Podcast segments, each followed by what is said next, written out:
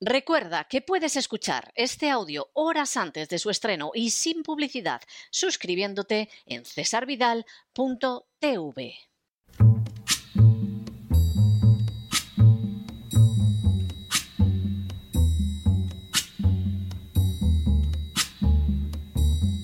La voz con César Vidal, desde el exilio. When the night has come and the land is dark and the moon is the only light we'll see.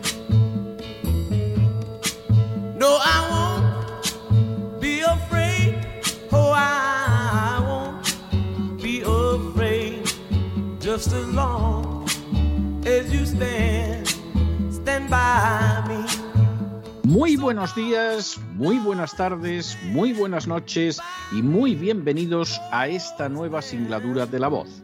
Soy César Vidal, hoy es el viernes 25 de marzo de 2022 y me dirijo a los hispanoparlantes de ambos hemisferios, a los situados a uno y otro lado del Atlántico y como siempre lo hago desde el exilio.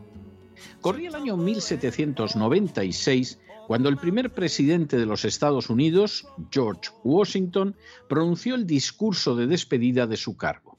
La joven república tenía pocos años y en esta ocasión Washington decidió dejar unas líneas maestras sobre lo que debería ser su futuro. A juicio de Washington, los Estados Unidos tendrían que evitar los enfrentamientos partidistas y ser conscientes de que los legisladores y gobernantes habían de buscar el bien común. Igualmente, los políticos tenían que comprender que no sería posible mantener la República recientemente fundada si no se basaba en la moralidad y la religión que entonces profesaban la inmensa mayoría de los americanos. A decir verdad, según Washington, nadie que pretendiera acabar con esos grandes pilares de la felicidad humana, como los describió, podría ser considerado patriota, y era absurdo pensar que la moralidad podría prevalecer sin sustentarse en principios religiosos.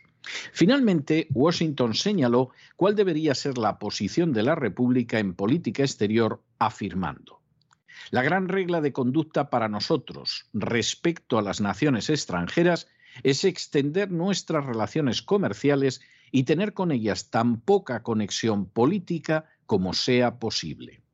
Resulta totalmente carente de sabiduría el implicarnos mediante lazos artificiales con las vicisitudes ordinarias de la política europea o las combinaciones y colisiones ordinarias de sus amistades y enemistades. ¿Por qué deberíamos entrelazar nuestro destino con el de cualquier parte de Europa? De ser así, tendríamos que poner en peligro nuestra paz y prosperidad en las bregas de la ambición, la rivalidad, el interés, el humor o el capricho europeos. Nuestra verdadera política es mantenernos aparte de alianzas permanentes con cualquier porción del mundo extranjero. Y en cuanto a los acuerdos ya existentes, en mi opinión, es innecesario y sería estúpido ampliarlos. Las palabras de Washington difícilmente hubieran podido ser más acertadas. La política exterior de los Estados Unidos tenía que ser la de mantener relaciones comerciales con todos los países y a la vez evitar tener alianzas políticas y militares que pudieran convertirse en permanentes. De hecho, estas alianzas solo deberían darse en situaciones excepcionales y de manera muy breve. Al respecto, involucrarse en Europa era lo peor que podía acontecerle a la joven República Americana.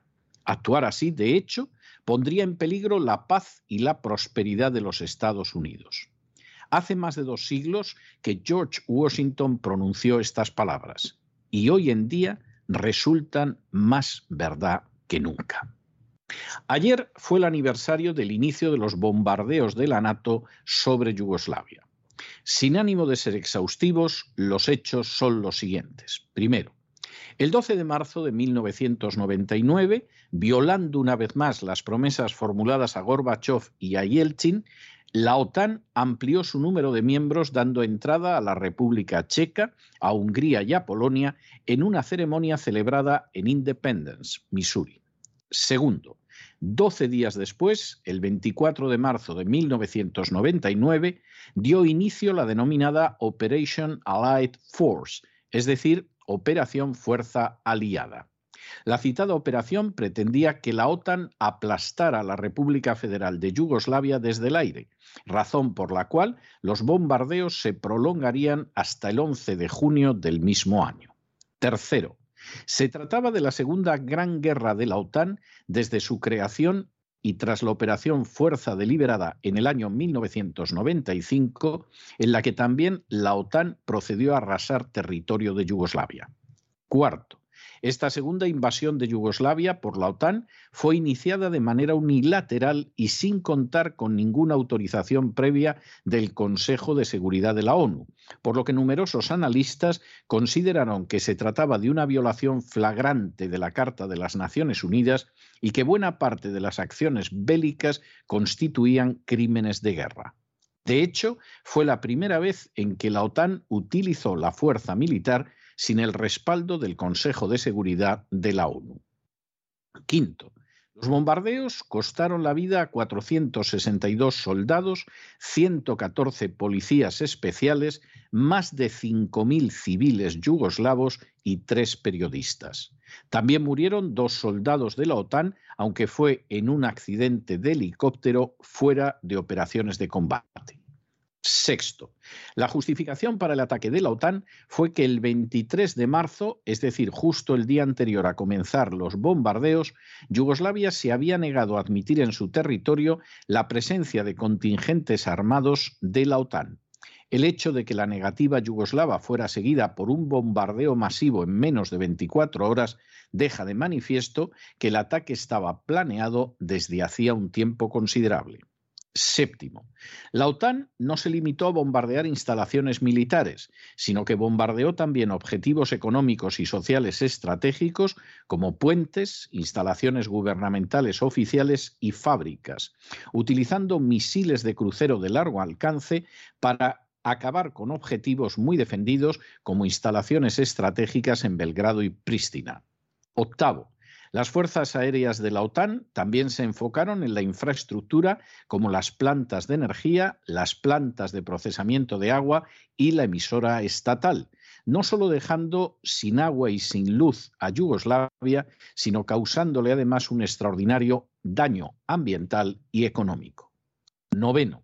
Entre las armas utilizadas por la OTAN para bombardear Yugoslavia se encontró también el uranio empobrecido, cuyas secuelas padecieron algunos soldados de la propia OTAN, especialmente italianos, y sobre todo la población civil serbia.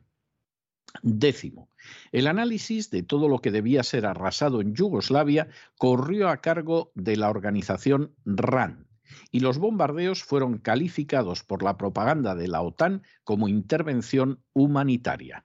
Al igual que otras operaciones semejantes de finales del siglo XX e inicios del siglo XXI, la denominada intervención humanitaria constituyó una catástrofe colosal para la nación donde se produjo.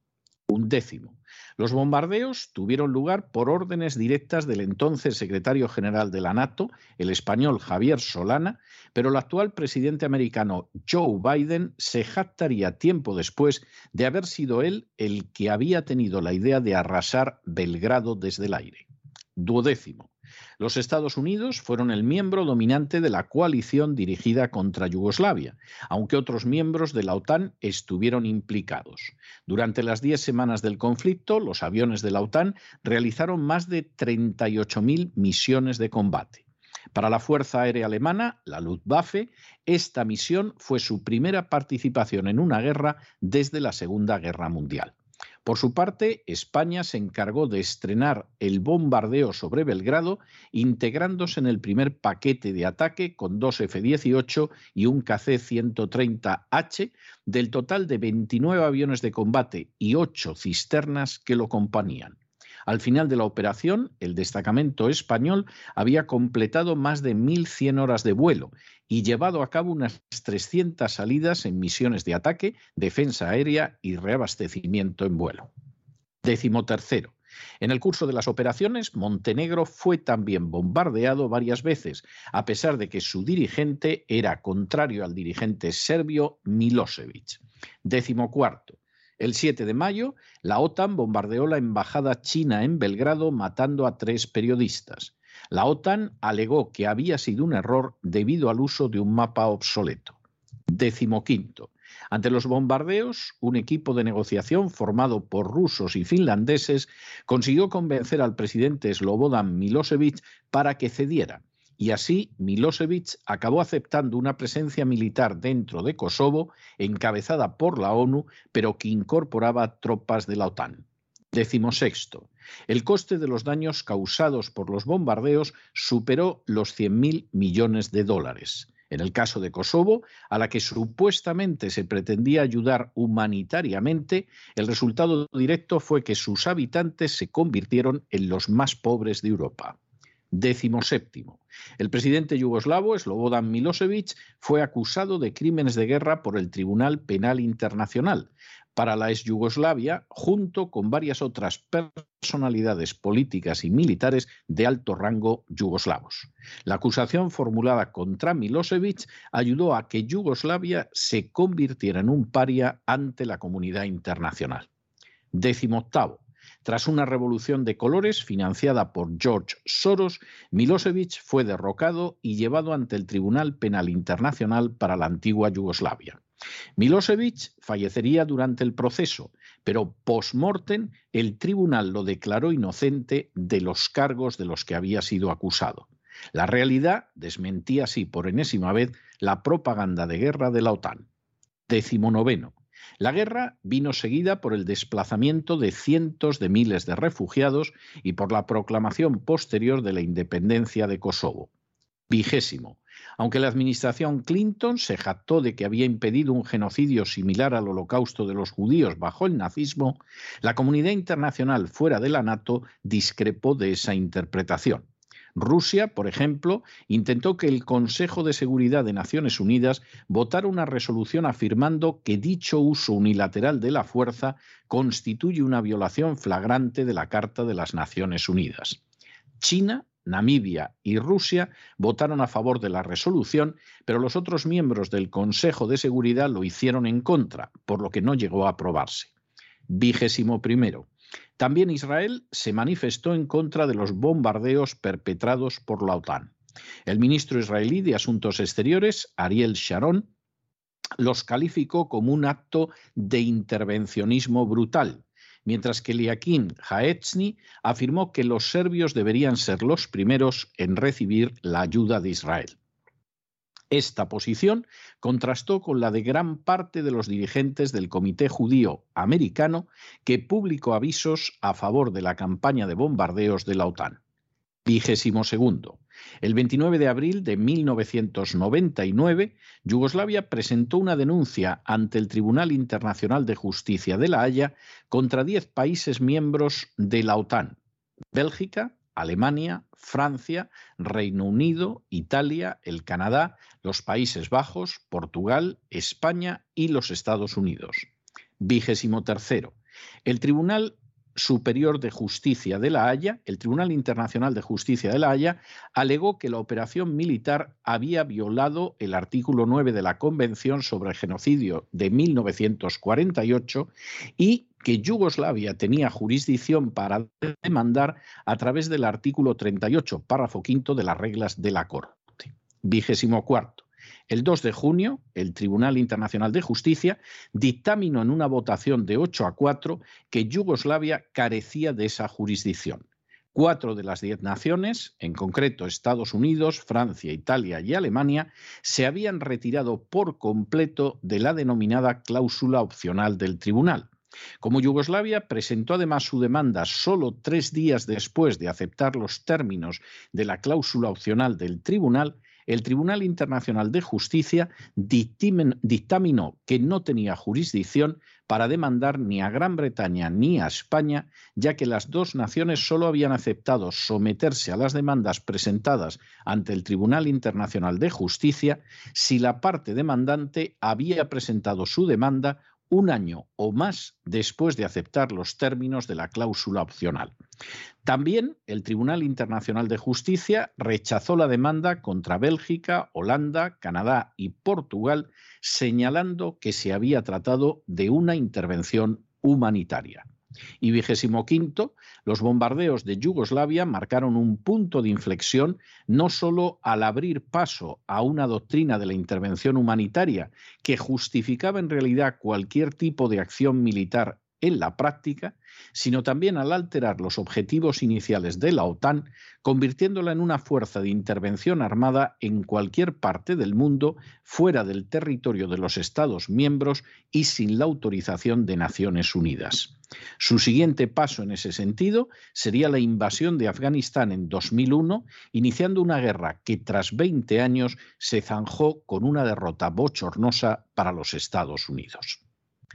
Los padres fundadores de los Estados Unidos no solo colocaron los cimientos de la primera democracia de la edad contemporánea, sino que dieron muestras más que repetidas de una extraordinaria sagacidad política.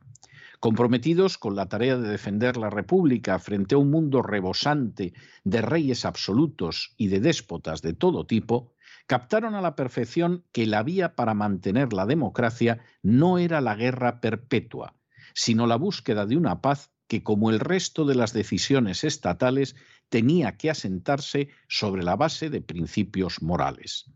Precisamente porque la base era moral, Estados Unidos tenía que intentar mantener buenas relaciones con todos los estados, independientemente de su régimen y basadas especialmente en el ejercicio del comercio. Era posible que en algún momento y de forma extraordinaria la joven república tuviera que aliarse con otras naciones, pero jamás, jamás, jamás debería asumir alianzas permanentes con nadie.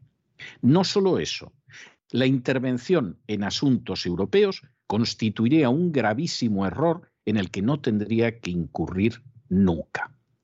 La creación de la OTAN no fue un invento americano, sino británico y desde el principio sus fines quedaron definidos como mantener a los americanos dentro, a los rusos fuera y a los alemanes abajo, es decir, someter a Europa a un equilibrio de poder que beneficiara fundamentalmente a Gran Bretaña. El propio general Eisenhower, primer jefe militar de la OTAN, señaló en 1951 que si diez años después todos los soldados americanos no estaban ya de regreso en Estados Unidos, habría que llegar a la conclusión de que la OTAN había fracasado. Eisenhower no se equivocaba, y de hecho fue la creación de la OTAN en 1949 la que provocó la creación del Pacto de Varsovia en 1955 y no al revés, como piensan muchos. En su discurso de despedida, en 1961, el general Eisenhower, que había ejercido dos mandatos como presidente, se vio obligado a advertir a los americanos de que el peso del complejo industrial militar podía acabar con las instituciones democráticas en Estados Unidos y convertirse en una verdadera amenaza para la nación. Eisenhower no erró en sus temores y la persistencia de la OTAN tras la caída de la Unión Soviética en 1991 constituye una buena prueba de ello. En lugar de crear en Europa una zona desnuclearizada, unida por acuerdos de paz y cooperación y que integrara a Rusia, el complejo militar industrial siguió ampliando la NATO hacia el este y la convirtió en un instrumento de agresión en todo el planeta. Ningún país de la OTAN fue atacado por Yugoslavia, pero la nación fue invadida y arrasada desde el aire con la excusa criminal de una intervención humanitaria. Lo mismo sucedería con Afganistán, país situado, por cierto, bien lejos del escenario europeo. Y a esas intervenciones, sin la menor justificación, han ido siguiendo otras acercando cada vez más al mundo hacia la posibilidad de un holocausto nuclear para beneficio de unas élites desalmadas a las que el derramamiento masivo de sangre inocente no les importa nada.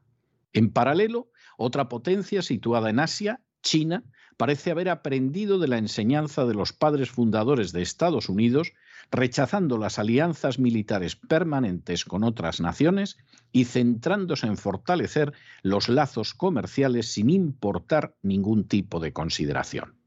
En el mundo en el que vivimos, la desaparición de la OTAN constituiría una auténtica bendición para Europa, pero también para los Estados Unidos. Europa no tendría que vivir con la ominosa amenaza de una guerra nuclear en su territorio. No tendría que intervenir en lejanos conflictos en distantes lugares.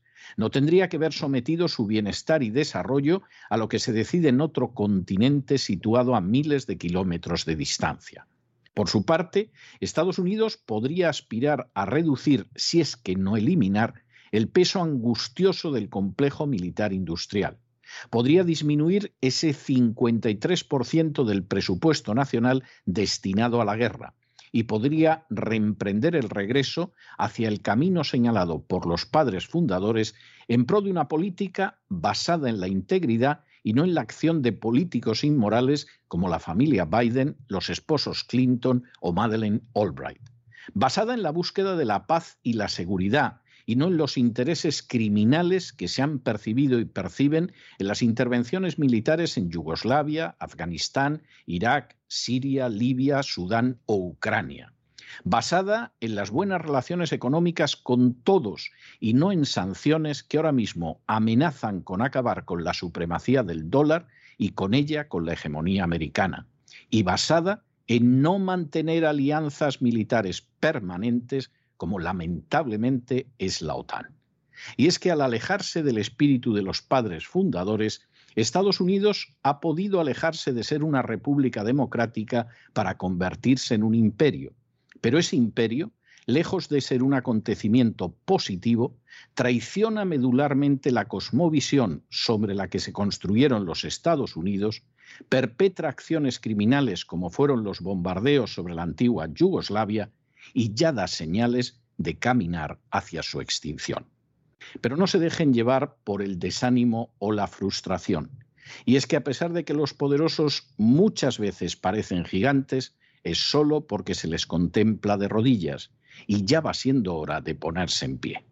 Mientras tanto, en el tiempo que han necesitado ustedes para escuchar este editorial, la deuda pública española ha aumentado en cerca de 7 millones de euros. Y por cierto, aumentará más siquiera porque el gobierno social comunista y la oposición han decidido gastar más dinero en una peligrosísima alianza que debería desaparecer y que se conoce como la OTAN.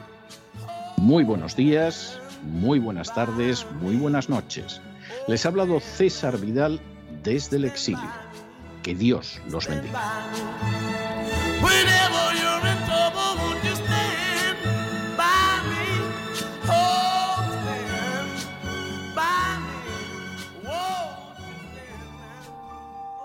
Esta sección está patrocinada por crowdfunding con el siguiente mensaje.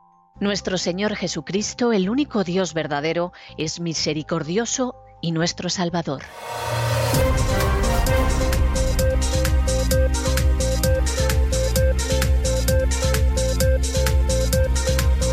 Las noticias del día.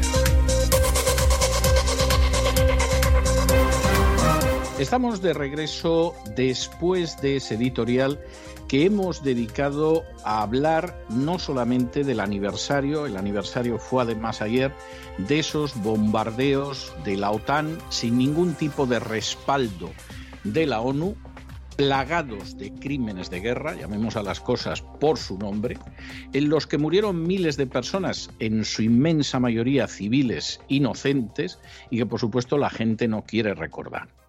Hay que recordarlo, pero además hay que recordarlo en un contexto que es enormemente importante y que muchísima gente pasa por alto. Y es el desprecio absoluto del complejo militar industrial hacia las bases sobre las que se construyó los Estados Unidos, hacia el pensamiento de los padres fundadores.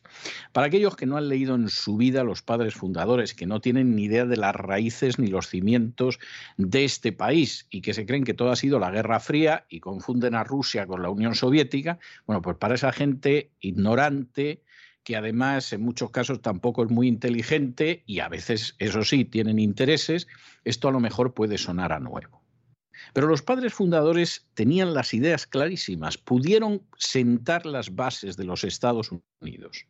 Y Estados Unidos ha aguantado sin golpes militares, sin guerras civiles, salvo la guerra de secesión, que era una discusión además sobre cuestiones democráticas, sin gobiernos de carácter fascista ni comunista durante más de dos siglos, precisamente por la base de los padres fundadores.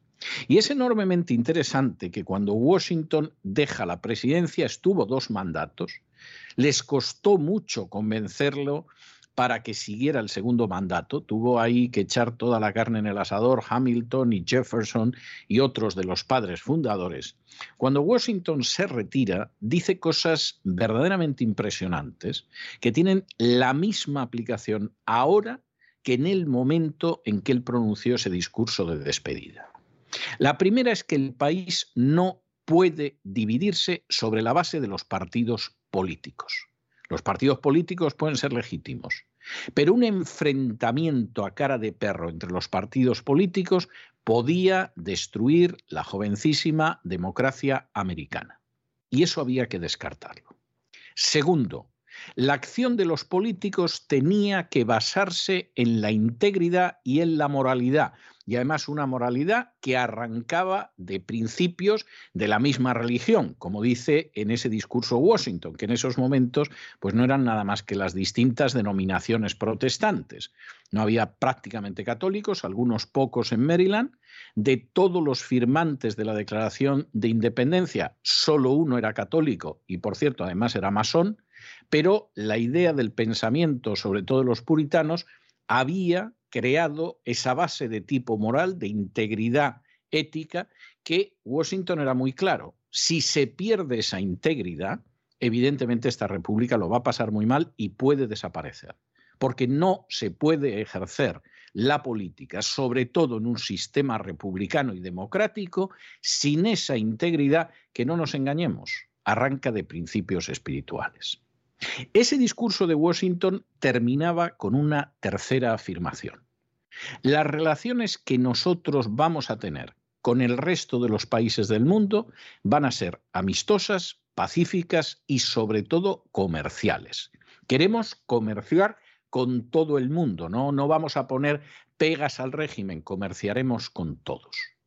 Y aunque es verdad que en situaciones extraordinarias y de emergencia podríamos tener que forjar una alianza, lo cierto es que no vamos a tener alianzas permanentes.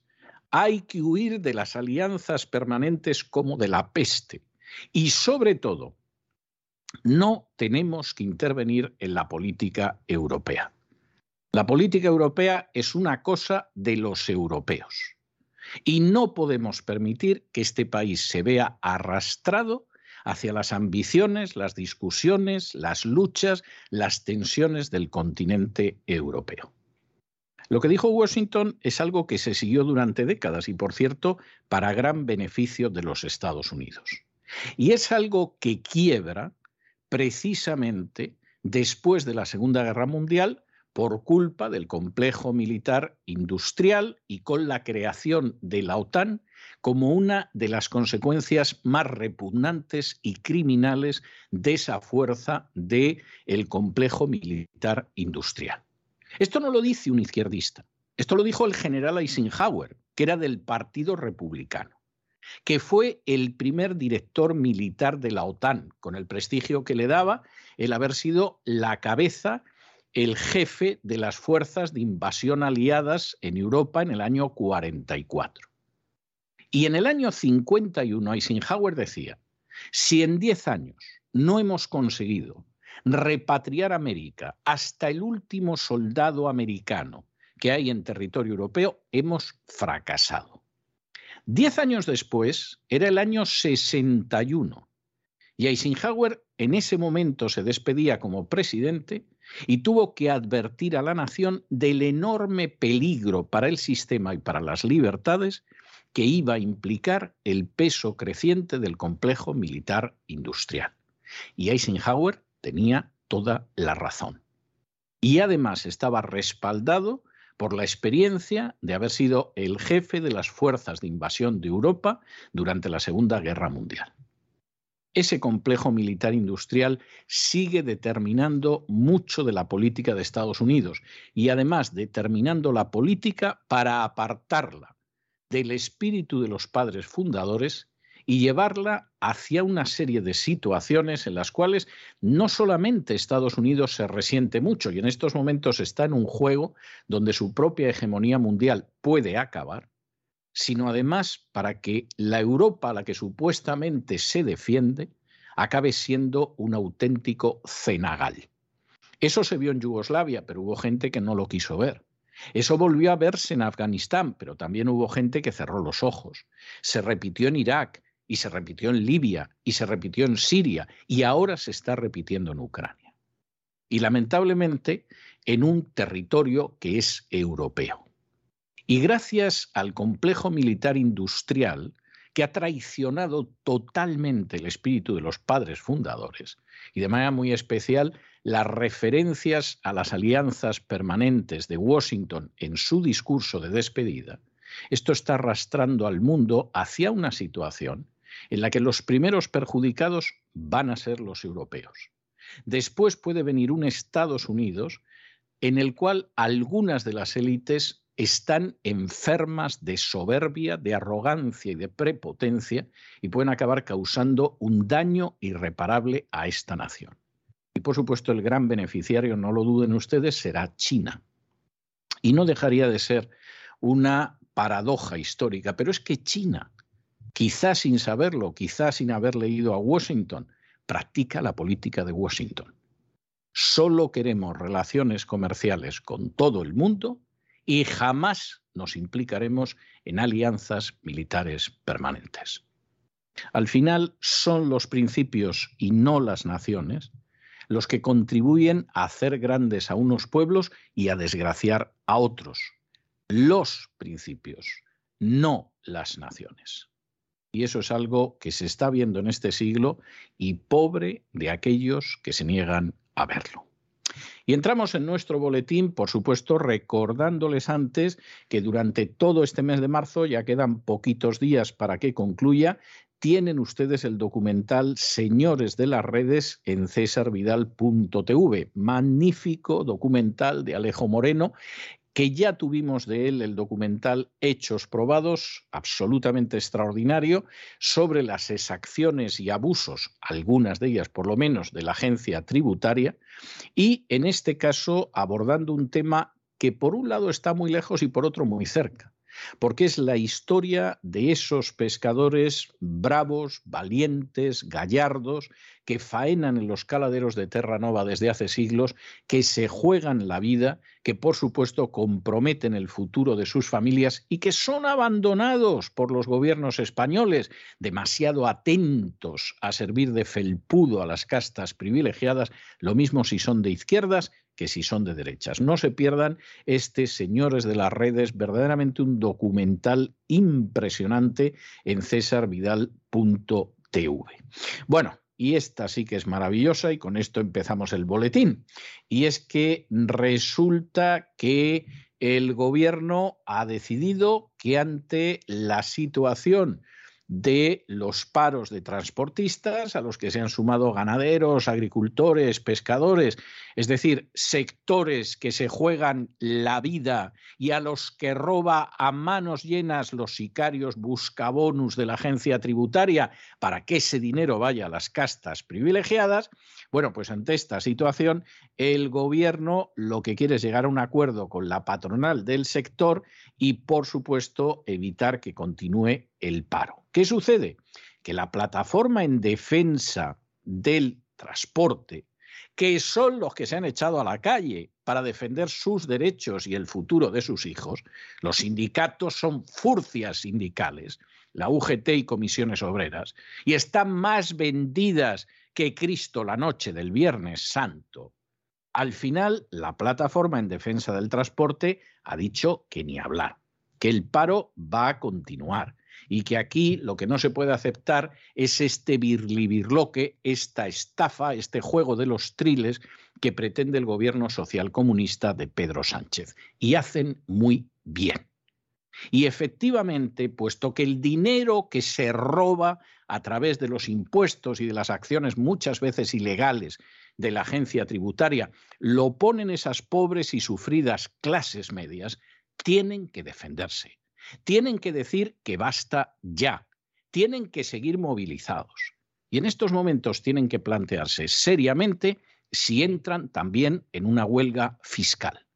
Y si efectivamente ese río de sangre casi literal, que va de sus bolsillos hasta las castas privilegiadas, que lo disfrutan a través de formas impositivas, de ayudas, de subvenciones, si ese río de sangre y sudor se detiene, el gobierno cederá.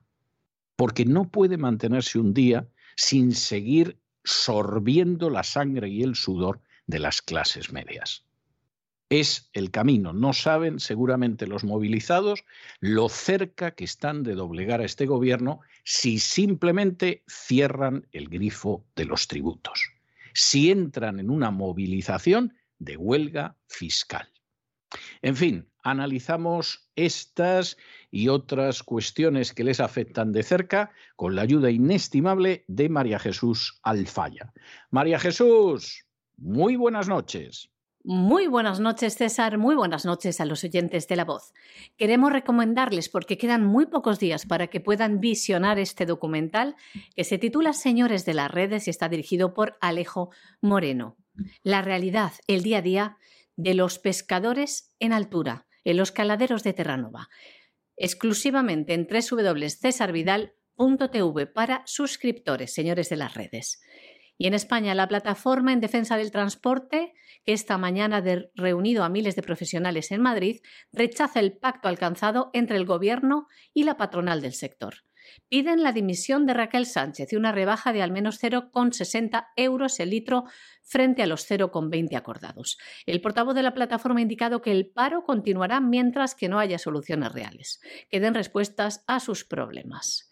Creen que es suficiente bajar más de 60 céntimos. Y decía así, no se está tocando el tema del precio del transporte, que es lo más importante, poder cubrir costes de explotación, pero esto a la patronal no le interesa. También decía, seguiremos hasta el final.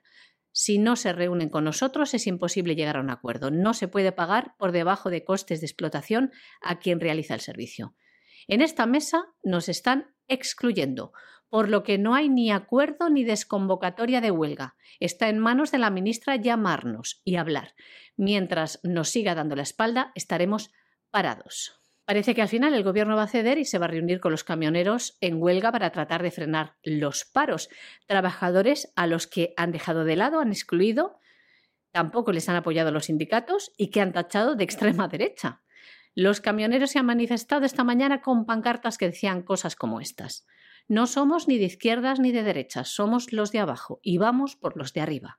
No somos héroes ni fascistas, solo transportistas.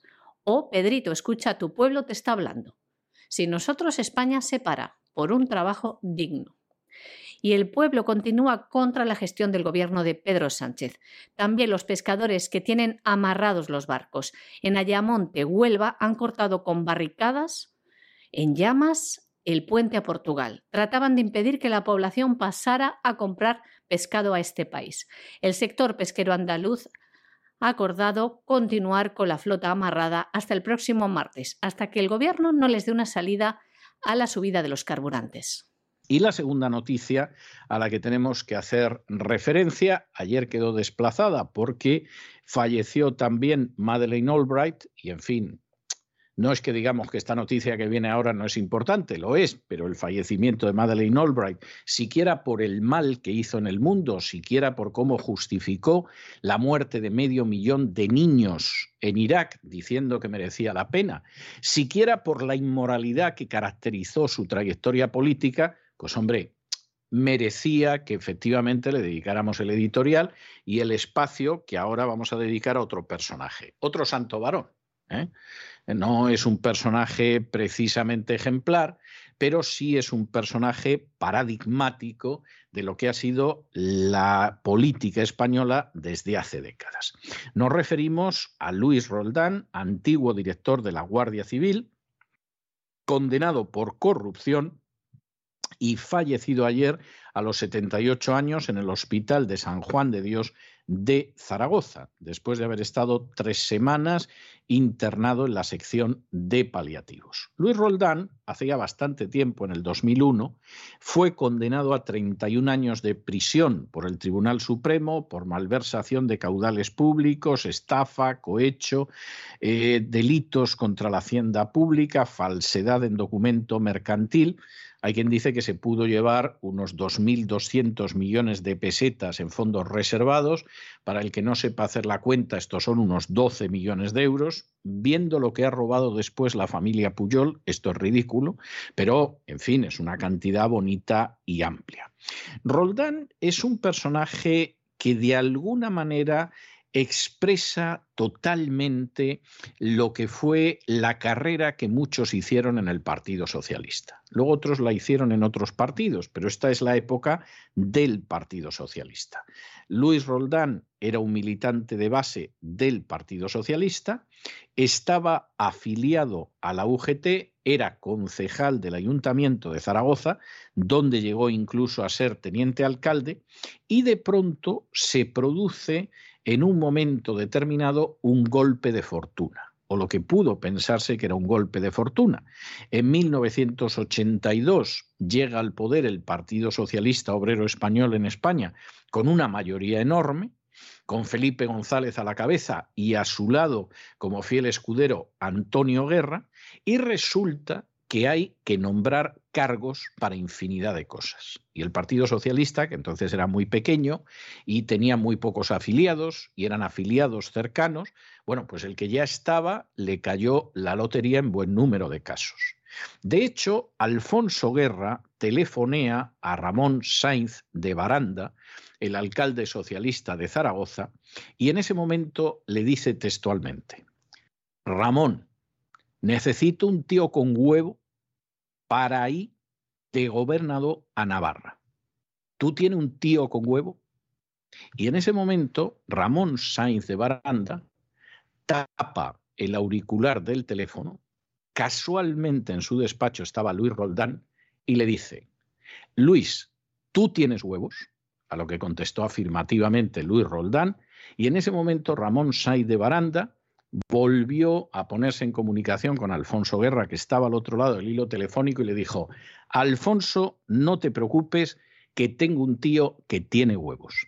Esta escena puede ser grosera, pero les puedo asegurar que es rigurosamente cierta, confirmada por dos testigos a quien ahora se dirige a ustedes. Eso hizo que fuera nombrado gobernador de Navarra, un territorio entonces muy machacado por la organización terrorista ETA, Luis Roldán. Y lo hizo bien. Y lo hizo bien. Efectivamente fue una persona que demostró que tenía valor y lo hizo bien. Y de hecho lo hizo tan bien que a finales del año 86 le nombraron director general de la Guardia Civil, aunque era un civil, no era un militar. Y fue el primer caso. Y lo hizo bastante bien. De hecho, tuvo éxito en una serie de operaciones militares contra ETA, como por ejemplo cuando detuvieron a Henri Parot o por ejemplo cuando desarticularon la cúpula de la organización terrorista ETA en Vidar. Lo hizo bien. El gran problema es que aparte de hacer esto bien, Roldán en un momento determinado empezó a llevarse dinero. Nunca va a quedar establecido cuánto dinero se llevó, cuánto repartió o qué sucedió, pero en un momento determinado se da la circunstancia de que esto se descubre, entre otras cosas, porque una serie de fondos reservados los fue desviando para él y además desviándolos de una manera como el que dice aquí puedo yo robar mientras haya que no se va a notar. Bueno, pues la verdad es que esto acabó descubriéndose, como se descubrieron las comisiones que cobraba por la construcción de cuarteles de la Guardia Civil, y en un momento determinado Luis Roldán, que se encuentra en una situación en la que ve que le pueden detener porque empiezan a salir escándalos, en ese momento desaparece de España. Nunca se fue a Laos, como luego dijo la versión oficial. Estaba en París, no estaba mal, el dinero no apareció nunca, él estuvo casi un año desaparecido y en un momento determinado, pues resulta que el ministro Belloc, que era ministro socialista de Justicia y también de Interior, lo que llamaban el ministro bifronte, pues resulta que en un momento determinado decidió llegar a un acuerdo. En ese acuerdo media un espía espectacular español que se llamaba Paesa, por cierto, espía que luego fingiría su muerte para marcharse y disfrutar del dinero que había ido distrayendo durante años cuando era agente secreto más o menos oficial. Y en un momento determinado, Belloc dice que ha aparecido en Laos, que lo han detenido y que lo traen a España. Bueno, pues la realidad es que esto no sucedió, no lo encontraron en Laos, el famoso capitán Khan que supuestamente lo habría detenido en el aeropuerto de Bangkok en Tailandia nunca existió. El documento que enseñó Belloc era falso y se notaba que era falso. Y finalmente lo que sucedió pues fue que Roldán se entregó, punto pelota, aunque Belloc quisiera aprovechar la situación a ver si le daba un tantarantán a Felipe González y se convertía en presidente de gobierno. Llegó a alcalde de Zaragoza. Es bastante menos, pero bueno, no, no está mal. A Roldán le cayeron 31 años, aunque ya tenía el segundo grado en el año 2005, después de la sentencia del 2001. Y en un momento determinado, después de ese segundo grado, estuvo todavía un lustro escaso en prisión en segundo grado y en el 2010 ya quedó totalmente fuera.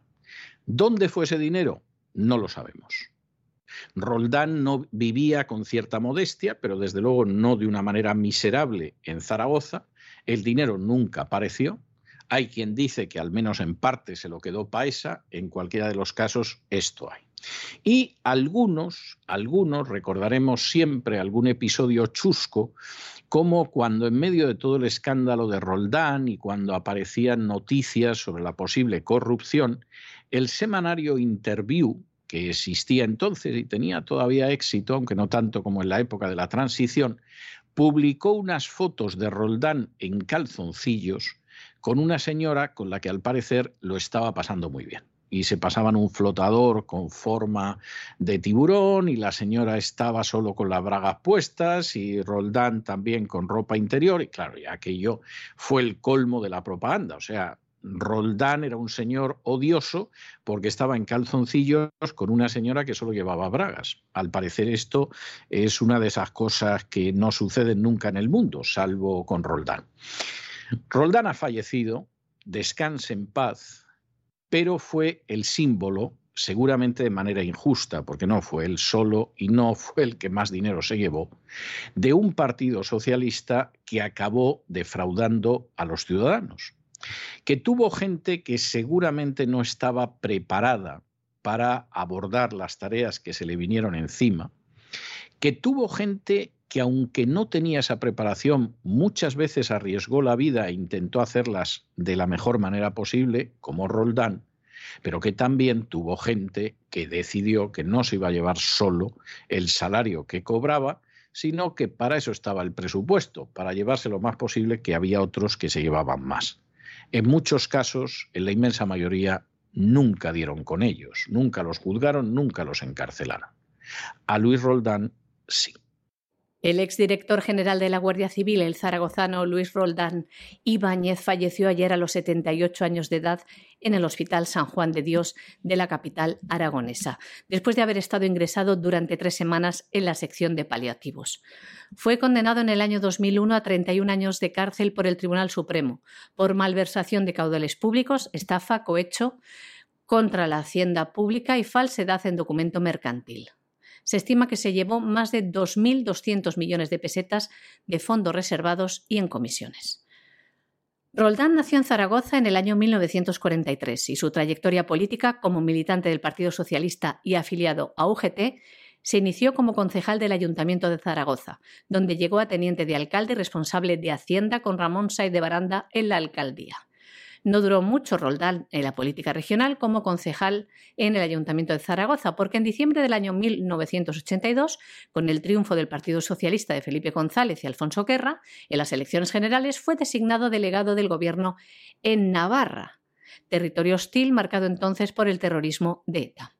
La experiencia le valió para convertirse el 31 de octubre del año 1986 en el primer civil nombrado director general de la Guardia Civil, un cuerpo formado por 75.000 agentes que le recibió no sin reticencias, pero frente al que cosechó algunos éxitos en la lucha antiterrorista.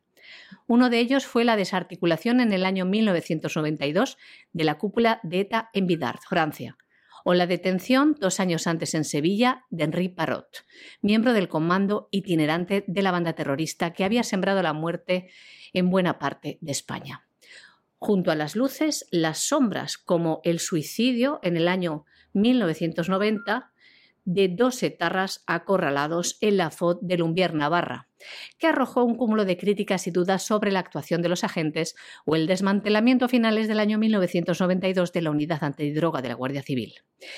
14 de cuyos miembros fueron procesados por pagar supuestamente con drogas a confidentes del cuerpo.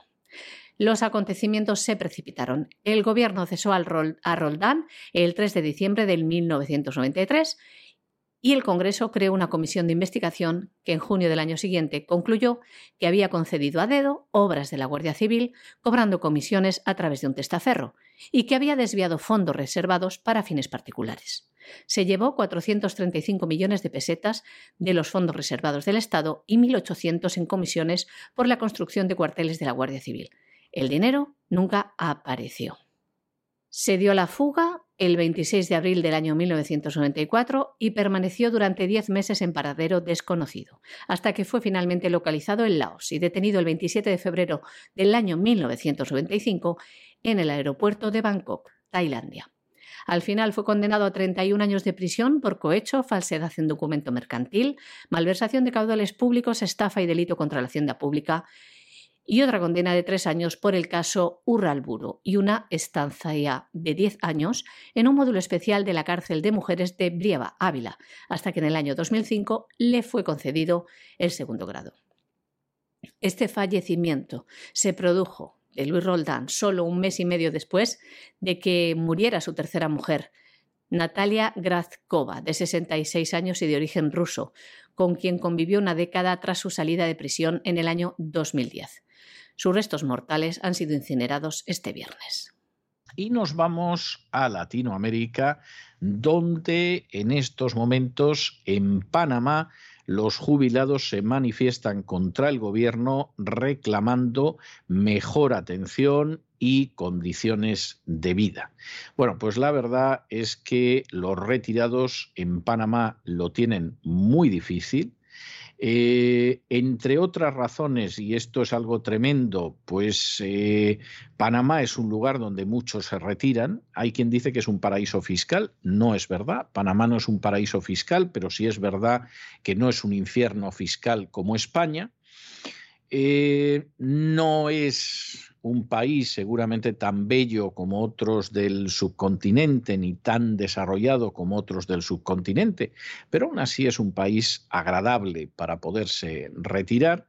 Y en este sentido, el gran problema es que mientras muchos ancianos de otros lugares pues acaban recalando en Panamá, porque la vida es más barata, sin embargo, más de 50.000 jubilados panameños tienen pensiones que están entre los 200 y los 500 dólares al mes, no tienen la posibilidad de trabajar como siguen trabajando en Estados Unidos, pues muchísimos ancianos para complementar lo que falta a su jubilación y con la subida de la vida, pues se da la circunstancia de que es gente a la que se está abocando prácticamente al hambre.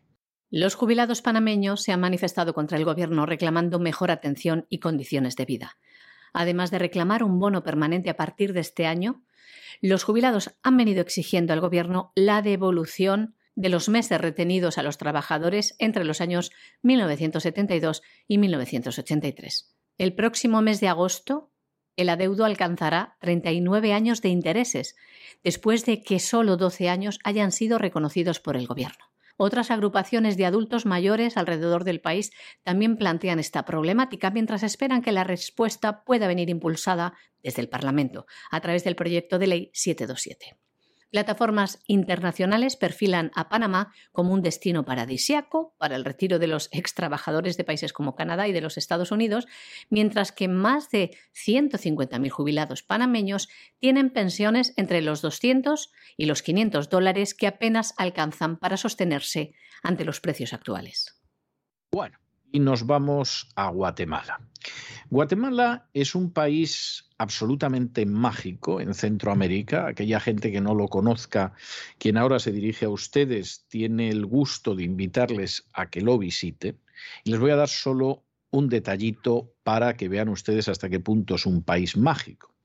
Si a no mucha distancia de la capital actual de Guatemala deciden ustedes hacer un viaje por carretera hasta Antigua, que fue la primera capital, la antigua capital de Guatemala, abandonada después de un terremoto, se van a encontrar con un enclave donde si no fuera por los postes de telégrafos, creerían ustedes que están en el siglo XVI al poco de llegar los españoles se van a encontrar con que los tres volcanes de los que habla el Principito en la inmortal novela de Saint-Exupéry están ahí, en Antigua, los tres volcanes. De ahí los tomó Saint-Exupéry. Y se van a encontrar, por ejemplo, con un museo del jade absolutamente maravilloso y un lugar donde se puede encontrar, comprar maravillas en jade a un precio muchísimo más barato. Y además, como propina, está la tumba de Bernal Díaz del Castillo, el autor de la historia verdadera de la conquista de Nueva España, posiblemente el libro más prodigioso que se ha escrito sobre la conquista de México por los españoles al mando de Hernán Cortés. Es un gran país y les estoy dando simplemente una pinceladita de lo que es Antigua cerca de la capital. Pero Guatemala también es un país que ha sufrido enormemente la intervención extranjera. Es una de las peores cosas que ha sufrido Guatemala. Y en un momento determinado, y esto sí es terrible, Guatemala, en un ensayo muy posiblemente de lo que iba a ser la agenda globalista, se quedó totalmente sin soberanía y sometida a una comisión, la famosa CICIG, o como ellos dicen, la CICIG, que se permitía actuar en Guatemala sin someterse al derecho, sin estar controlada por los jueces y supuestamente, eso sí, apadrinada por Naciones Unidas para acabar con la corrupción. Esto es para partirse de risa. No porque en Guatemala no hubiera corrupción, sino porque hay muchos países de Hispanoamérica donde la corrupción es muchísimo mayor, cuantitativa y cualitativamente. Pero a quien le tocó pagar el pato fue a la pobre Guatemala, que tiene poca capacidad para defenderse. Y Guatemala estuvo sometida a las arbitrariedades, las ilegalidades y las desvergüenzas de la dichosa CICIG, de la Comisión. ¿Qué pasa? Que en un momento determinado el anterior presidente de Guatemala decide que manda a los de la comisión a su casa, cosa que de haber tenido más dignidad tenían que haber hecho los presidentes que le precedieron en el cargo. Y claro, en el momento en que manda a la maldita comisión a su casa, resulta que empieza a descubrirse cómo buena parte de los funcionarios judiciales que colaboraron con esta comisión no se comportaron de acuerdo a derecho. Y en ese momento, pues hay que iniciar acciones judiciales, porque esta gente hacía lo que quería con la legalidad y además con intenciones perversas. ¿Y qué sucede? Hombre, pues que en el momento en el que se pretende ajustar las cuentas a gente que se ha defecado en la legalidad guatemalteca durante años bajo el paraguas de Naciones Unidas, pues empiezan a poner el grito en el cielo y a pedir ayuda a Antonio Guterres, que es el secretario general de la ONU. Entonces Antonio Guterres dice, parece mentira con la importante contribución que han hecho estos funcionarios que los quieran llevar a los tribunales. Importante contribución, ninguna. Sometimiento de Guatemala a una situación en la que no tenía soberanía toda.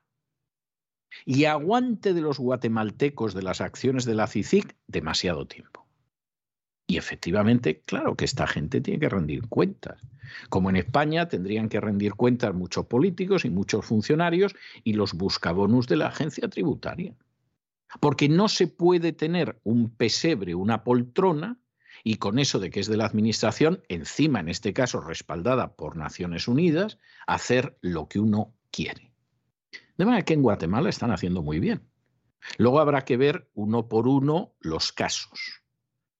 Pero desde luego lo de la comisión no se puede tolerar. Y esto es algo enormemente importante. Porque además a Guatemala no dejan de escupirla, que es lo más grave.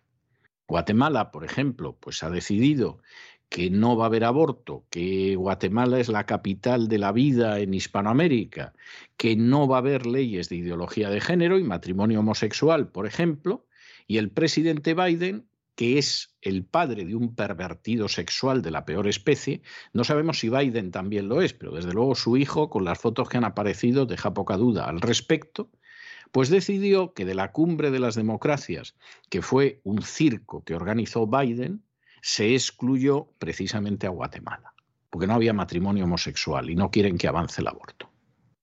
Y entonces había países de Oriente Medio y había países de África que no tenían nada democráticos, pero eso fueron al circo de Biden. Y sin embargo, por el contrario, a Guatemala la excluyeron. Y el escupitajo, pues tuvo que quedarse con él. Bueno, pues eso es bochornoso y lo que están haciendo ahora en Guatemala seguramente es lo menos que pueden hacer con los sicarios de la CICIR. Seguramente lo menos. El secretario general de la Organización de Naciones Unidas, Antonio Guterres, ha mostrado su preocupación por la supuesta persecución judicial que están sufriendo en Guatemala fiscales y jueces, con un papel importante en la lucha contra la corrupción en el país. Guterres, a través de su portavoz, destacó la importante contribución que los funcionarios judiciales nacionales han tenido en el combate contra la corrupción y la impunidad. Una labor que durante varios años se vio reforzada por la labor de la Comisión Internacional contra la Impunidad en Guatemala. La fiscal general Consuelo Porras solicitó la visita de un relator especial de la ONU sobre la independencia de jueces y abogados. En los últimos meses, al menos 15 funcionarios de la justicia guatemalteca se han visto obligados a salir al exilio debido a que, según han afirmado la mayoría, han sufrido criminalización en su contra por parte de la fiscal general. La mayoría de los exiliados son fiscales que tomaron parte en la lucha anticorrupción en Guatemala, que se registró entre los años 2014 y 2020. Y nos vamos a nuestro último segmento, al segmento que dedicamos a la información internacional. Y tenemos que recordarles que en cesarvidal.tv tienen ustedes dos documentales producidos por Oliver Stone, el director americano que ha obtenido más de un Oscar a lo largo de su brillante carrera cinematográfica, dos documentales que tienen que ver con la situación de Ucrania. Uno es el conocido Revealing Ukraine, que sería algo así como Revelando Ucrania, y el otro es el Ukraine on Fire, que sería algo así como Ucrania en llamas. Si quieren enterarse ustedes de cómo se ha llegado a la situación actual en Ucrania, no se dejen engañar por las furcias mediáticas y por los políticos que les dan órdenes. Vean estos dos documentales de Oliver Stone, examinen lo que aparece en esos documentales, van a saber ustedes lo que era John McCain, lo que, lo que sigue siendo George Soros y Victoria Nolan y otros personajes, y a partir de ahí se forman ustedes una opinión. No se lo pierdan. Y entramos, por supuesto, en la información internacional, y ya que hablábamos del hijo de Biden, pervertido repugnante donde los haya, salvo que nos muestren que esas fotos en las que aparece con niñas que llevan ropa interior de prostitutas, pues es que simplemente después iban a jugar al parchís. Pero las imágenes de Biden, desnudo o muy poco vestido, con niñas en la cama o llevándolas con ropa interior, son asquerosas. Las imágenes de Hunter Biden en este sentido son las de un pervertido que tendría que estar en prisión. Imágenes, por cierto, que estaban en su laptop y seguramente le dedicaremos un editorial un día de estos, multitud de jefes de la inteligencia americana negaron durante la campaña presidencial última para no dejar mal a su papá y que pudiera ganar a Trump. Y por supuesto acudieron a la excusa habitual, que las imágenes eran falsas y las habían fabricado los rusos. Bueno, pues ahora sabemos que de rusos nada, que las imágenes son verdaderas, que existía el famoso ordenador portátil, el laptop de el hijo de Biden, de Hunter Biden, y que se presionó a la prensa para que no lo sacara a la luz y hubo distintos jefes de la inteligencia americana que lo negaron a sabiendas de que era rigurosamente cierto, pero para ayudar a Joe Biden a llegar a la Casa Blanca. ¿Cuál es la última? Bueno, pues que parece ser, esto es lo que ha dicho el jefe de las Fuerzas de Defensa Radiológica, Química y Biológica del ejército ruso, que el hijo de Biden financió 30 laboratorios de armamento bioquímico en Ucrania. ¿Esto es posible? Esto es indudablemente posible.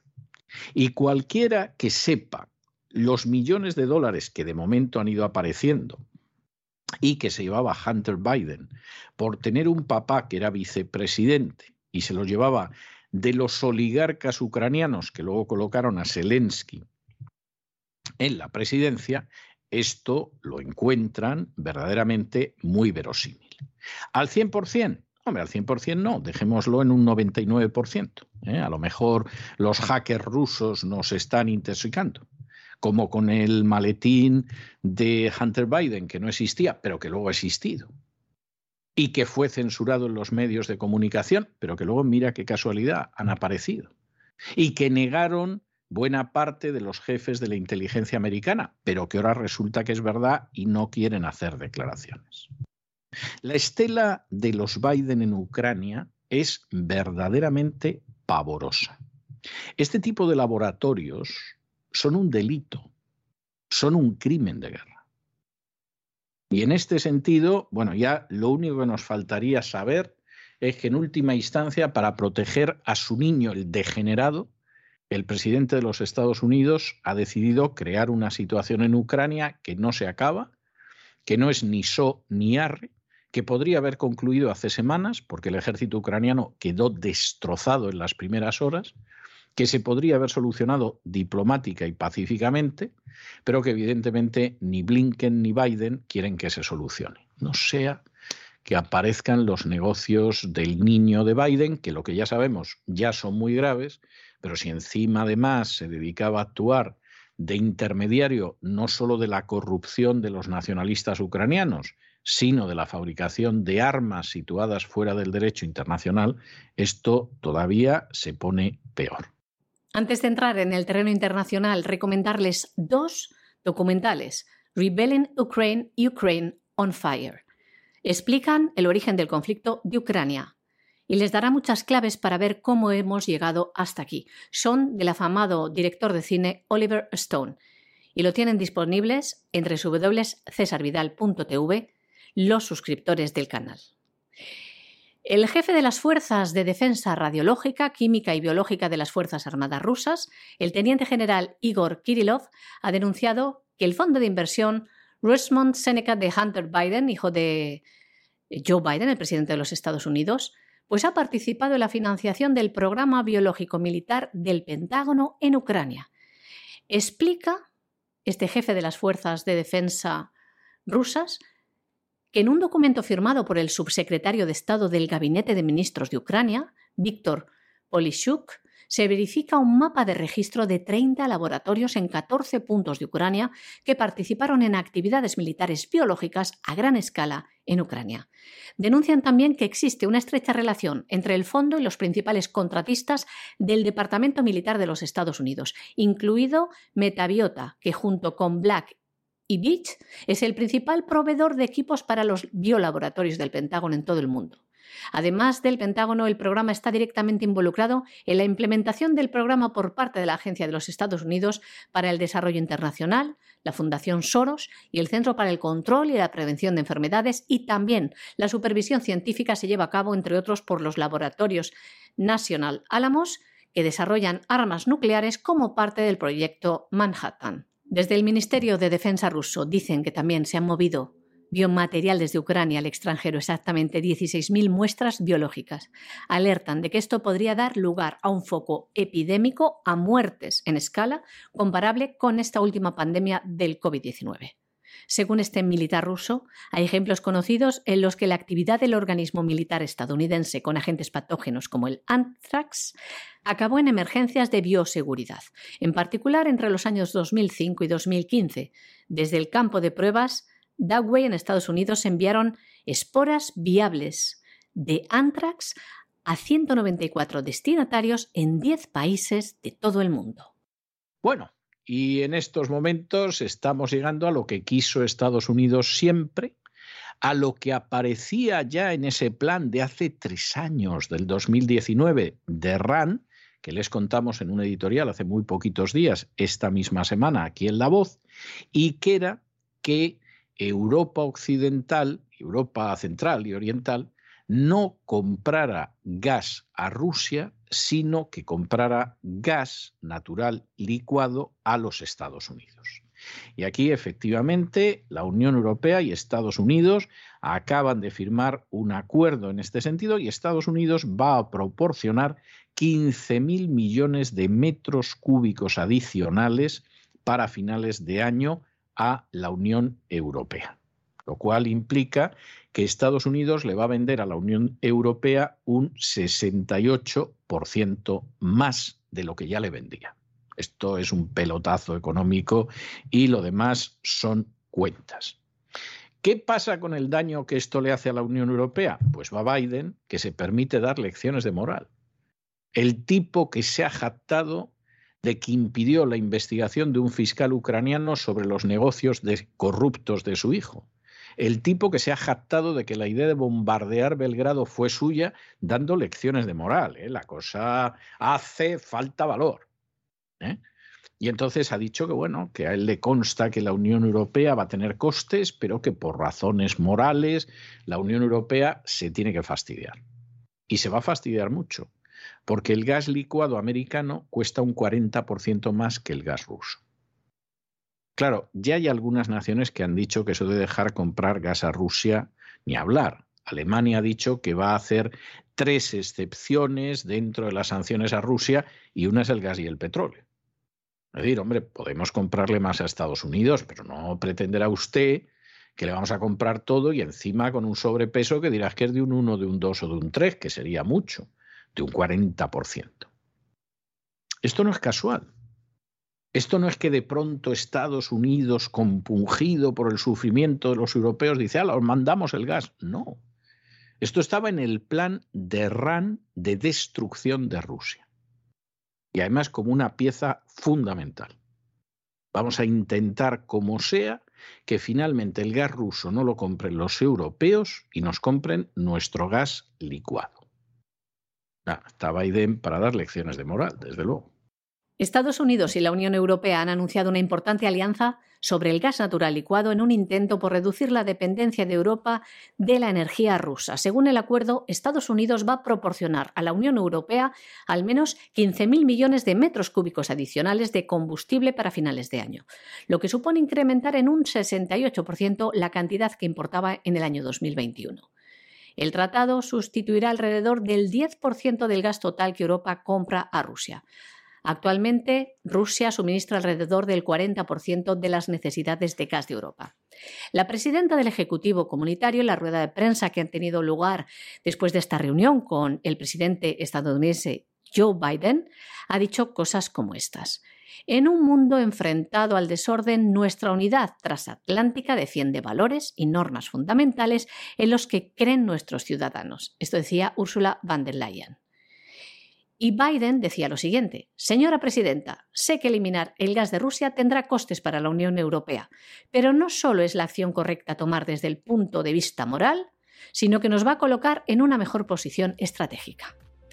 Ya ven, además el objetivo final, según ha explicado, es alcanzar un suministro de hasta 50.000 millones de metros cúbicos en el año 2030. Ya ven, qué fecha más clave, ¿no? Y hasta aquí hemos llegado nosotros con nuestro boletín. María Jesús, muchas gracias y muy buenas noches. Que pases buen fin de semana. Muchas gracias, muy buenas noches, buen fin de semana también a todos nuestros oyentes de la voz. Y ya lo saben, no se vayan, no se vayan porque vamos a regresar inmediatamente con nuestro Despegamos, donde como siempre, don Lorenzo Ramírez, como todos los viernes, nos va a indicar de qué irá el gran reseteo de este fin de semana. Y luego ya saben que tenemos entrevista. Y la entrevista no decepciona nunca. De manera que no se vayan, que regresamos enseguida.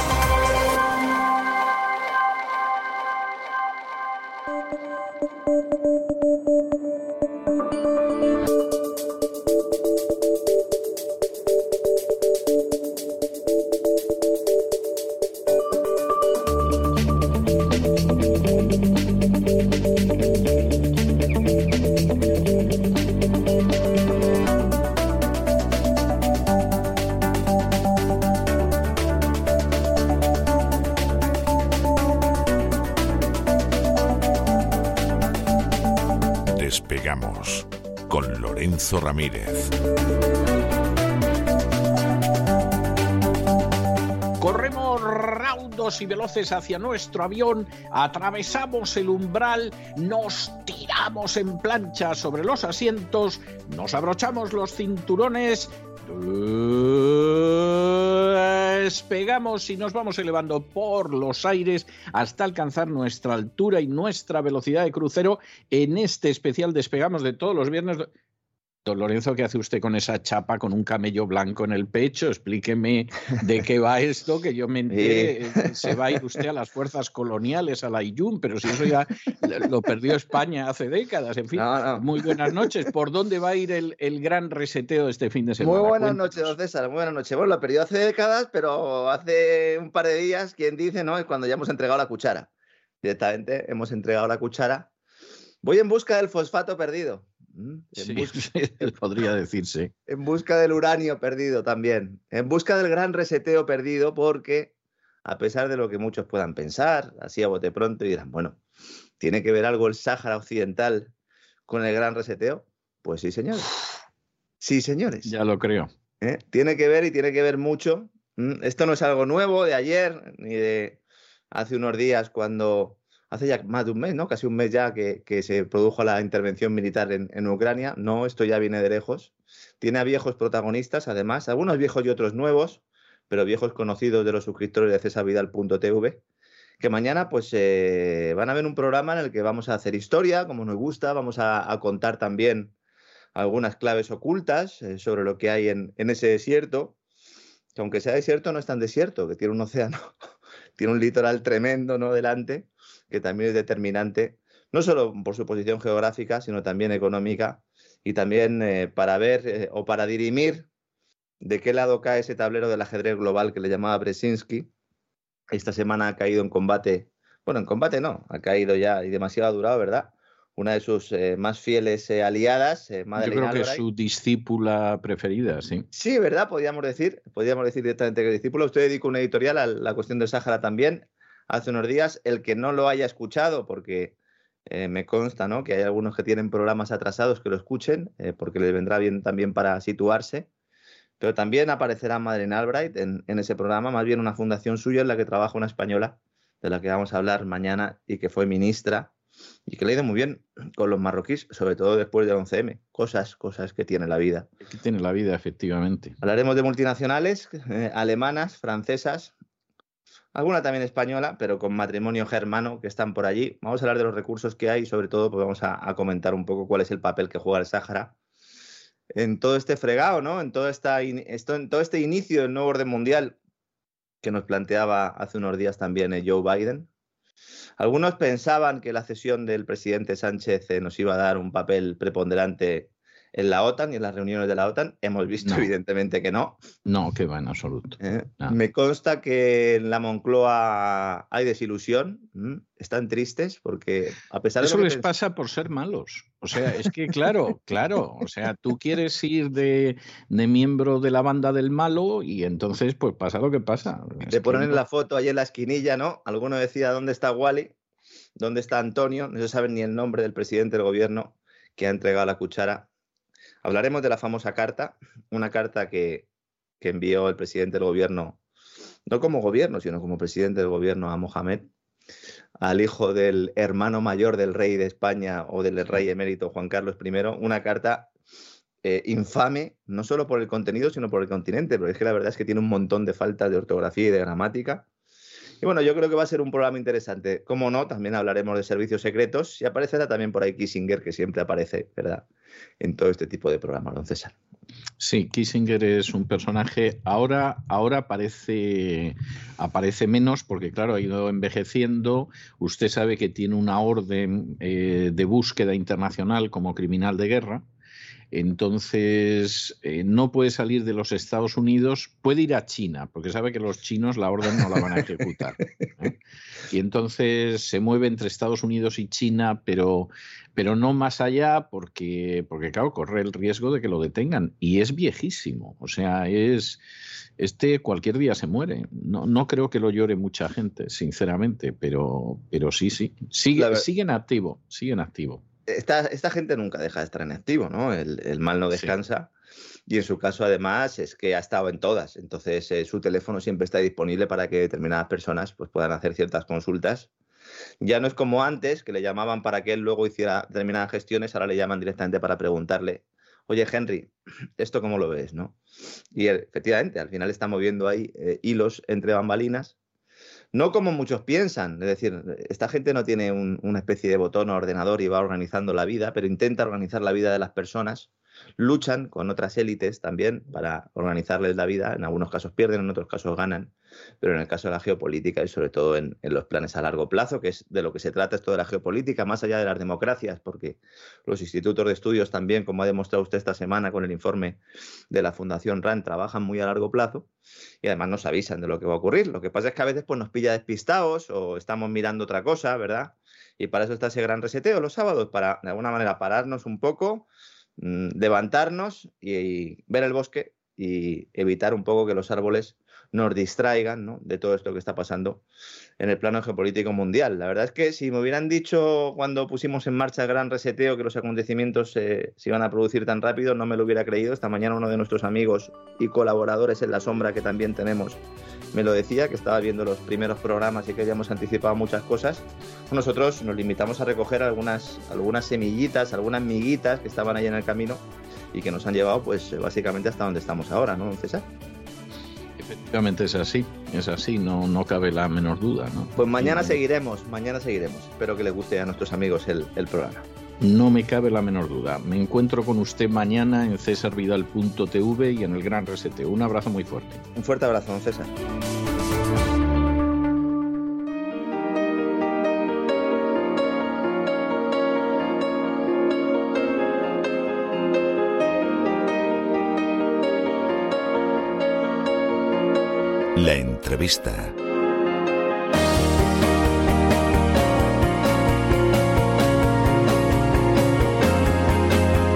Estamos de regreso y estamos de regreso para una entrevista muy especial.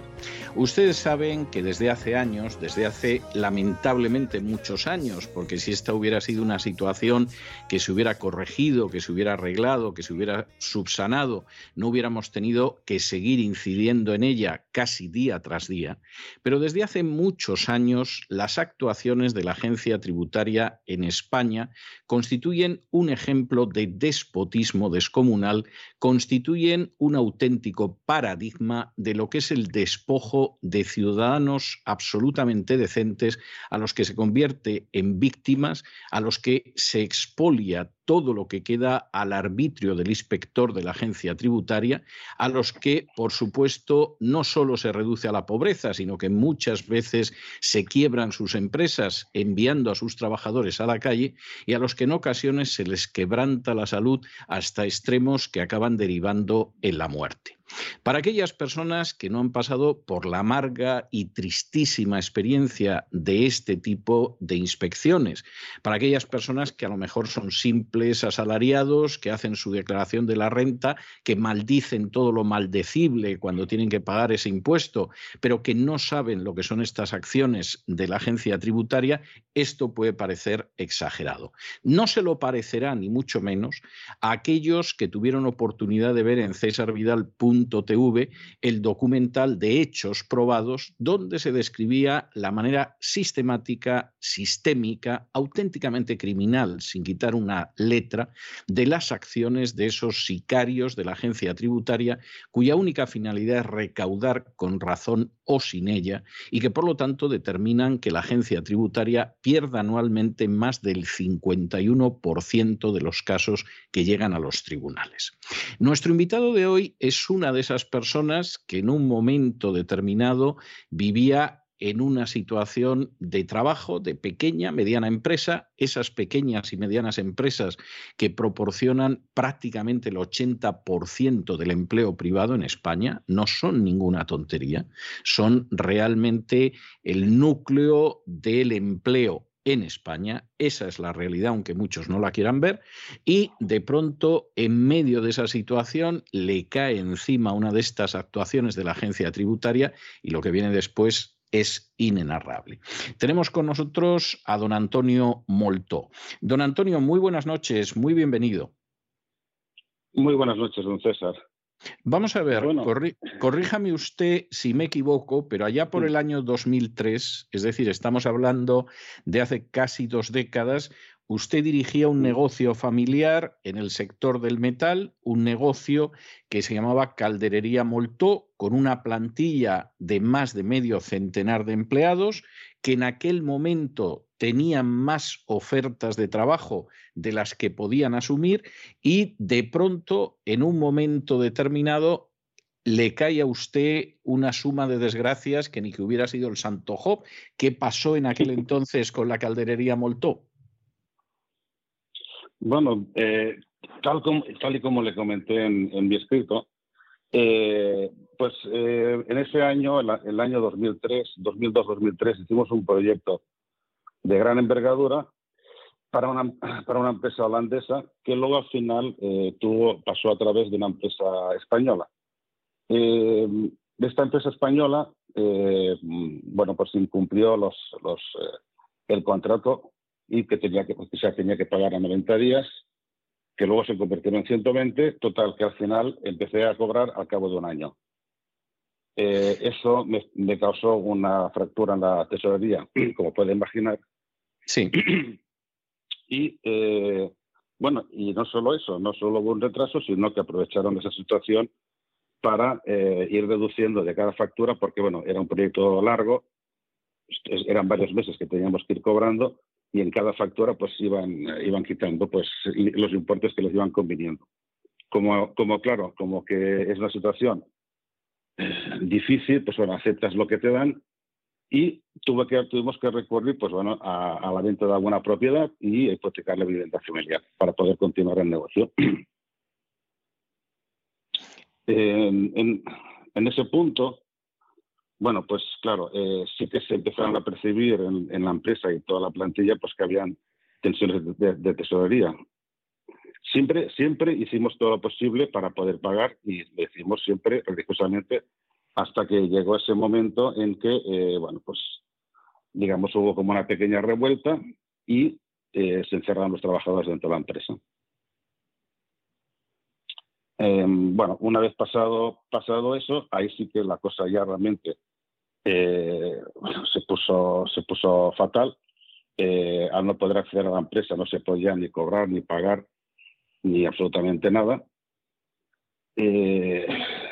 Evidentemente, es lo que querían cobrar, cosa que no se podía cobrar, los meses en los que estaban de huelga, llegando al punto de que, bueno, pues empezaron a robar la maquinaria, cosa que se demostró, los mozos de escuadra los pillaron un par de veces, llegando al punto que al final se lo llevaron todo. Eh, bueno, en esa situación, eh, evidentemente, no, no, atendía a ninguno de pago de, ni de Hacienda, ni Seguridad Social, ni proveedores, evidentemente. Claro. Eh, ahí, ahí, tengo que reconocer que sí que hice un, un, un, fallo que fue, bueno, un fallo, un mal asesoramiento que fue el no informar convenientemente a Hacienda. Supongo que tenía que haberlo hecho de alguna manera, pero eh, bueno, la situación no le hubiera servido de nada, pero, pero en fin, puede usted quedarse con la duda de si las cosas hubieran cambiado de informar, no le hubiera servido absolutamente de nada. Pero, pero efectivamente mm. el negocio que iba muy bien, aproximadamente en un año, es un negocio quebrado. Completamente. ¿Qué, Sucede? ¿Qué, ¿Qué, le sucede a usted entonces? a mí me sucede casi de todo.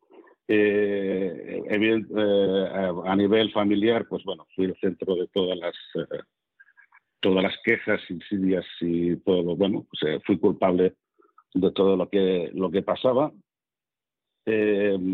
luego, en, en, ese, en ese periodo de tiempo sí que hubo una, la demanda de, de, la ciudad social, que bueno, acudimos a juicio y en el juicio pues se, bueno, se aportaron todas las pruebas de que no podíamos atender a, los pagos porque evidentemente nos habían robado todo. Y, eh, en ese caso, eh, bueno, pues se aceptó y, la ciudad social se retiró. Inocentemente, yo pensé que mejor con la Hacienda pues, sería lo mismo, cosa que se ha demostrado que, no ha sido así.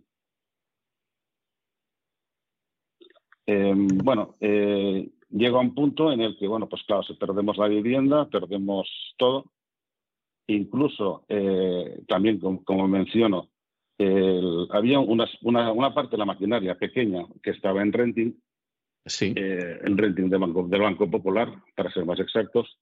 Y eh, bueno, pues cuando yo fui a formular la, demanda del, robo de la maquinaria, me fui a, a, verlos para comunicarles de que bueno que tenían que presentarse conmigo, porque esas máquinas eran suyas, no eran mías pues eh, lo que hizo el Banco Popular fue eh, pues quitarnos todos los ahorros, eh, fondos de pensiones, todo lo que teníamos y ponernos una demanda por el importe que ellos consideraran que faltaba para pagar.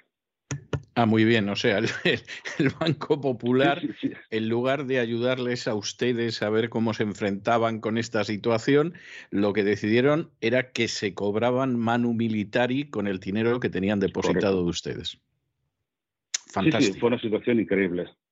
Eh, bueno, eh, como anécdota, triste, pero tuve que llegar a casa y, ver a mis padres y preguntarles qué es lo que tienen en el bolsillo. Y preguntaron, ¿y por qué lo preguntas? Digo, porque lo que tengáis en el bolsillo es todo lo que tenemos.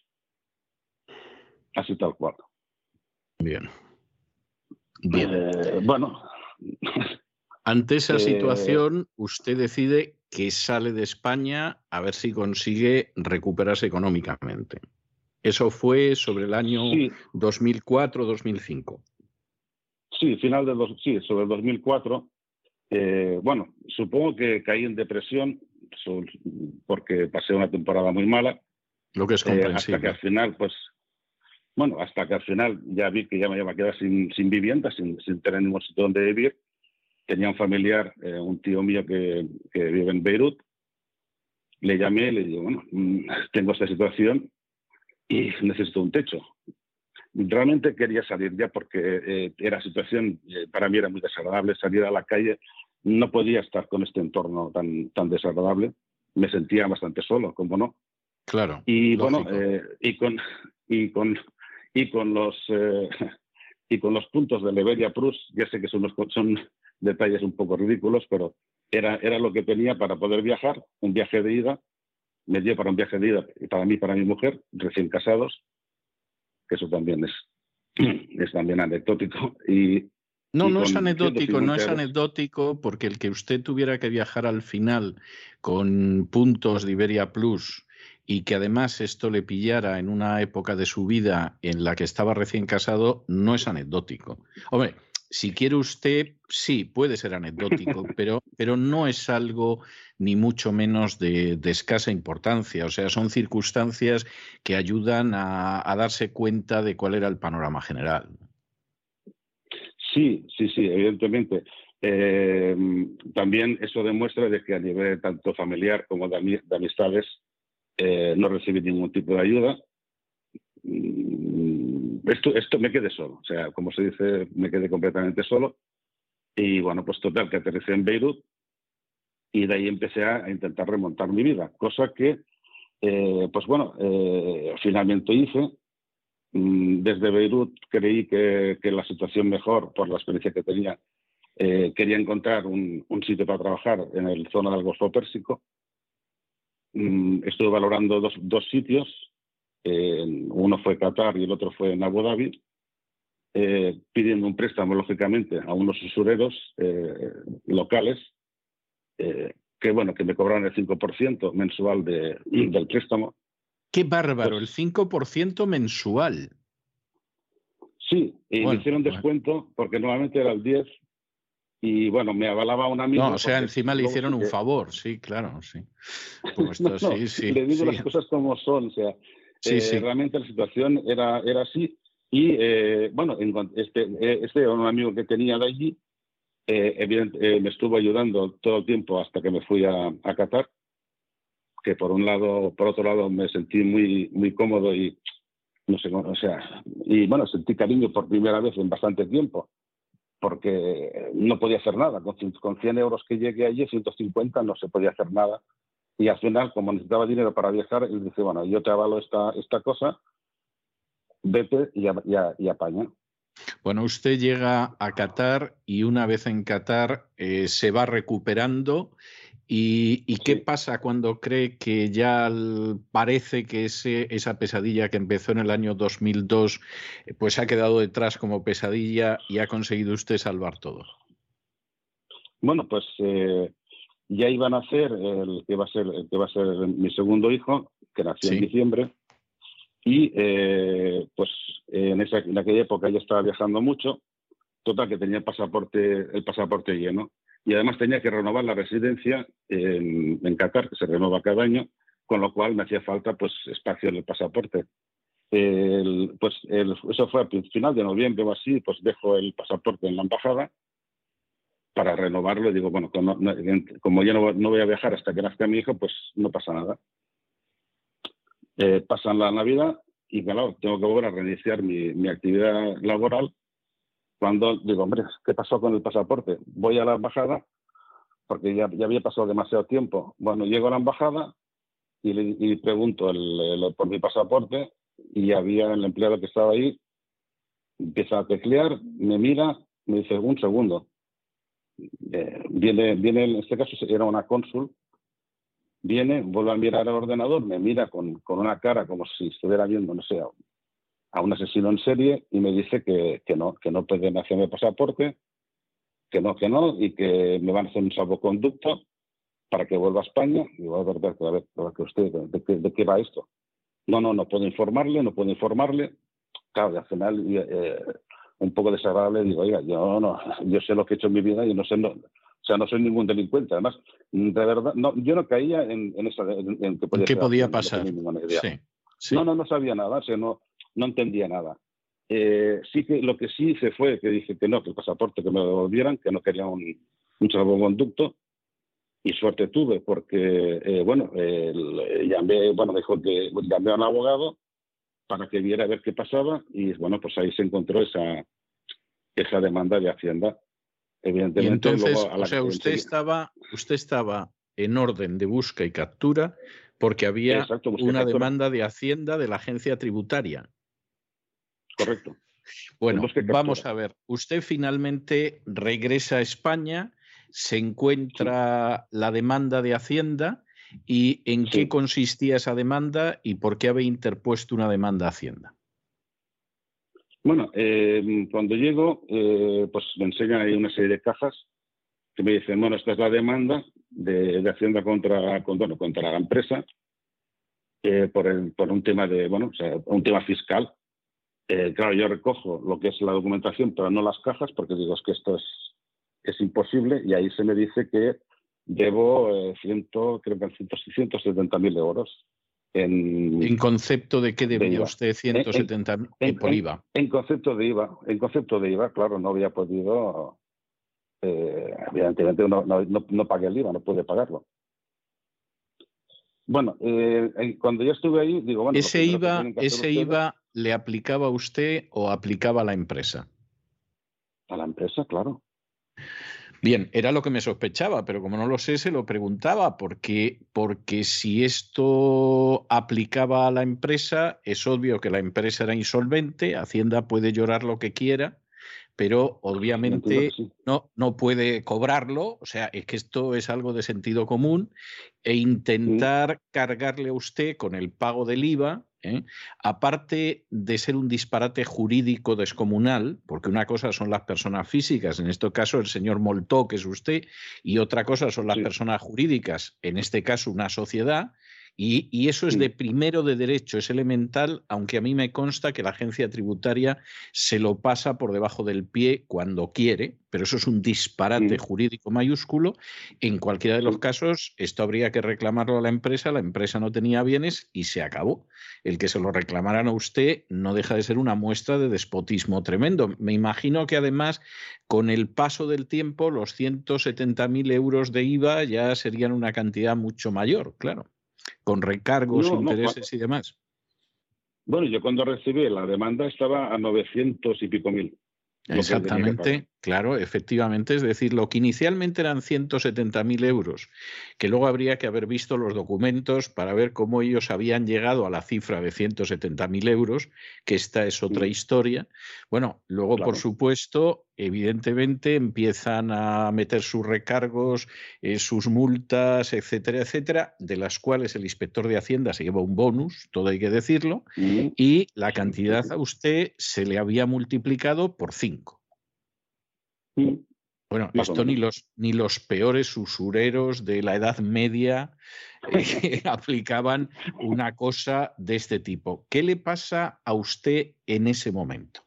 Es decir, usted se entera de que, bueno, los 170.000 que depende de mi empresa, que ha quebrado, que es insolvente, me los quieren cargar a mí como persona física. Además, se han multiplicado por cinco en estos años. ¿Qué hace usted en ese momento?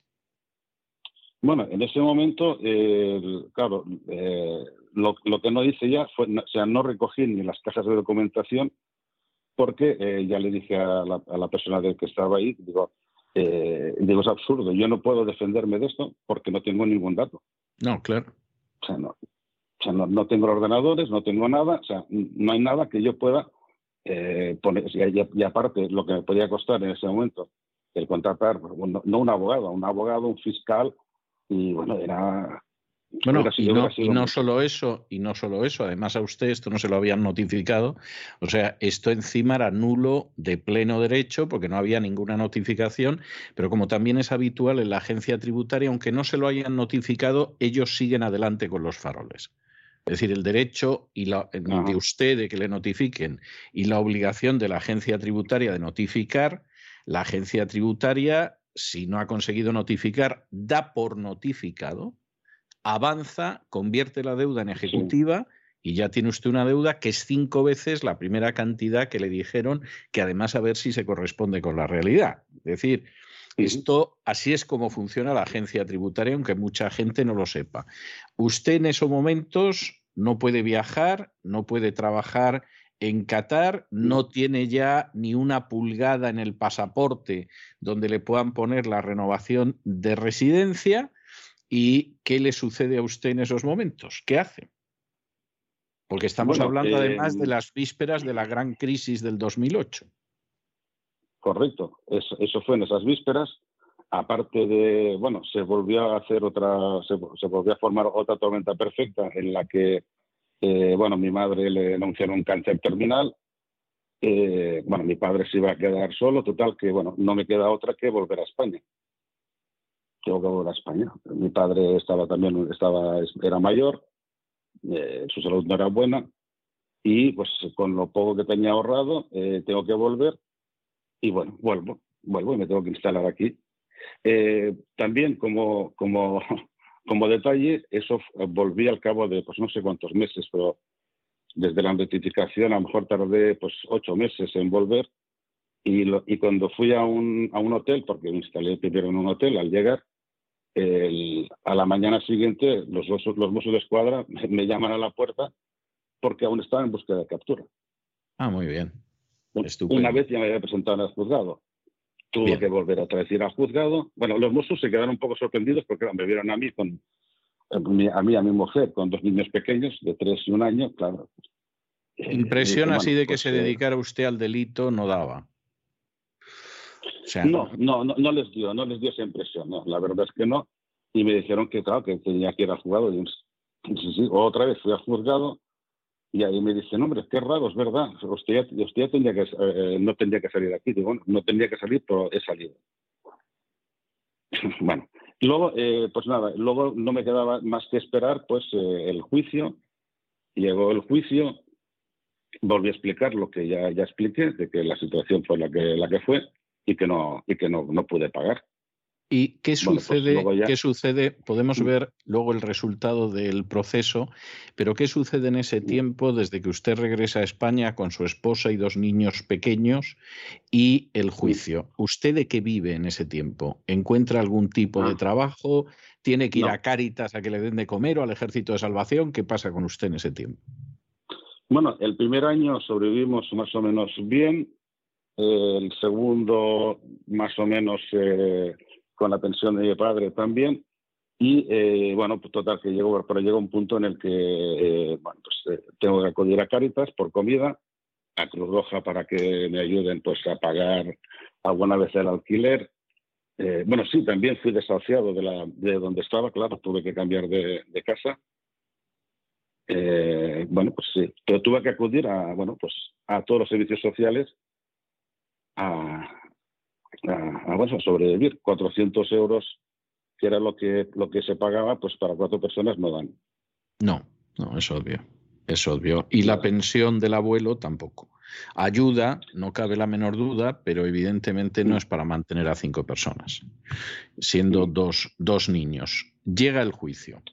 ¿Qué sucede en ese juicio en el que, además, eh, como suele ser habitual en la agencia tributaria, aparte de intentar cargarle a usted las deudas de una sociedad, que por definición sería una sociedad limitada y por lo tanto usted no tenía que abonar un céntimo, pues como es habitual en otras actuaciones de la agencia tributaria, intentan forzar por la vía penal esto, lo cual es un fraude de ley como la Catedral de Burgos y además de manual. Llega el juicio. ¿Qué pasa en ese juicio al final? ¿Por dónde sale la sentencia? Bueno, la sentencia y, lo que querían eh, un poco orientar es que yo había hecho un fraude. O sea, que yo ese dinero pues me lo había apropiado de alguna manera, cosa que en ningún momento se pudo demostrar ni demostraron de que yo me había beneficiado de ese dinero. Claro. Y la sentencia va orientada en, ese sentido, de que yo he hecho un fraude, he hecho un fraude para no pagar. esa fue la, la resolución. Sí, muy típico también de la agencia tributaria su utilización torticera de la fiscalía. Eh, ¿A qué le condenan a usted en esa sentencia? Pues me condenan a dos años y dos meses. Bien. Cosa que cuando yo, yo lo vi, eh, claro, sé un poco de, de, temas jurídicos, sé poquito, pero algo sé. Yo sabía que eso, eso me obliga a ver a presión. O sea, yo sé que hasta dos años no vas. Sí. Pero claro, me, viene eso y luego una multa de 374.000 euros más el pago a Hacienda de 170.000, o sea, los que ellos suponen que yo tenía que pagar. Sí, sí. Y que lógicamente usted no pues tenía esa cantidad ni lejanamente. No, no, no, no, no, no, no. Eh, había hecho algún trabajo, había conseguido algún ingreso, porque estamos, claro, es que aquí los años van pasando como si no fueran nada, pero es, eh, es, realmente triste todo esto, todos estos atrasos. Cuando me llega la sentencia, eh, me quedo pues pálido, no, lo siguiente, o sea, me quedo hundido, porque tengo que esperar a ver, eh, a ver cuándo eh, a esta gente pues se le ocurrirá pues ejecutar la sentencia. Sí. va pasando el tiempo, voy haciendo algún trabajo, consigo accionar un trabajo y, y luego el, creo que ya fue en el 2008 por ahí, eh, me cambian la sentencia de, la, de prisión por 450 días de trabajos comunitarios. Este, este cambio, hombre, ese es un gran, ese es un gran logro, pero ese cambio cómo se produce. O sea, el juzgado decide que esto es un abuso y cómo vamos a meter a este hombre más de dos años en prisión, se lo cambiamos por 450 días de trabajos comunitarios, exactamente esto cómo acontece. Bueno, eh, esto acontece por una, una resolución de como si hubiera habido un recurso. Eh, disculpe que haya una cosa que sí. que no recuerdo bien porque eh, han, han, habido algunos momentos de, de, algunos momentos que los he querido realmente olvidar. Lo comprendo eh, perfectamente. Eh, o sea, yo ya estaba bloqueado cuando ya veía más cartas de Hacienda, más cartas del juzgado, eh, me ponía, o sea, uno se ponía enfermo, yo me ponía enfermo cuando ya veía una carta de estas. Eh, bueno, eh, creo que o sea, viene como una especie, como si hubiera sido un recurso, y en este recurso pues me dan esta, me dan esta opción. Uh -huh. Una opción que, aunque, parece, aunque a priori parece buena, eh, para mí seguía siendo horrorosa. Yo, yo, tenía que, yo tengo que trabajar claro. para, para conseguir ingresos. Si yo estoy 450 días, que eso equivale como mínimo a dos años, si no más, de ir dos días a trabajar al ayuntamiento o donde me digan, eso es, eso es dejarme sin trabajar. Sí, sí, es así, es así. Es que, es que, es que no. Es perder el empleo que... y, a ver, y a ver cómo se alimenta una familia, efectivamente. Claro, es, es, esto es volver otra vez a un círculo que no, bueno, no, no bueno, para mí eh, fue, fue otra vez una, una noticia triste. Fui al ayuntamiento con el papelito este de los 450 días y claro, me dicen, me dijeron que, que no, que estos, que yo no tenía trabajo para mí y ni mucho menos tanto tiempo. Y eh, hicieron, una, hicieron una gestión en la que me llamaron a las pocas semanas y me dijeron que eh, había la opción de hacer un como un curso, no, no un curso, o sea, ir al psicólogo de la, de la prisión a hacer, bueno, pues a, a ir ahí a, a hacer, no como una especie de curso de, de, reinserción, creo que se llama. Sí, sí, sí. Esto, es, esta, este, este, era de, pues era una, una tarde, era los, lunes por la tarde, o sea, un día a la semana. Sí. Bueno, mejor eso que nada, claro. No, era mejor, no cabe duda, sí. Y además, yo, yo lo que pensaba siempre era en tiempo, o sea, yo lo que quería es reducir esto, o sea, acabar cuanto antes, porque eso me volvía a limitar otra vez mi, mis posibilidades de trabajo. Eh, además, yo, eh, por la experiencia, no sé si he visto eh, mi trabajo y mi, y mi sí, experiencia, sí, sí, yo tengo, tengo, experiencia en Oriente Medio. Trabajo en Oriente Medio, he trabajado para Oriente Medio y mi trabajo es, básicamente es mucho de, de viajar. Digo, a ver, yo sí tengo que estar los lunes, que no me puedo mover, mmm, vuelvo a estar mal y seguir estando mal. Evidentemente, durante ese año mmm, no pude realizar eh, o sea, trabajaba, pero mal, muy mal, muy mal. No, no, no, no. Usted luego, en esa época, en esa época se vuelve a quedar sin trabajo y se supone que hubiera tenido que cobrar una indemnización. ¿Qué pasó con esa indemnización? Ah, eso también, claro, sí, cuando me quedé sin trabajo se quedaron toda la indemnización completa. ¿Completa? Completa, completa. Con lo cual, eh, eh, para llegar al primer pago, que tardan a veces más de un mes, eh, tuve que acudir a algún amigo para poder pagar los gastos porque, claro, me dejaron seco, no, no, no me dejaron nada. Y es más, eh, también eh, unos meses antes, mientras, mientras estuve trabajando, eh, me embargaron dos veces el, el, la, la, cuenta. Qué bien, qué bien. Sí, sí, sí, eh, que al segundo mes pues eh, cobré y tuve que ir a pedir un anticipo porque entre lo que me quitaban, que me quitaban unos 700 y pico de euros eh, por una parte, más el RPF, otros 700, más lo que me embargaron, pues, ya no me quedaba dinero prácticamente para, para sobrevivir.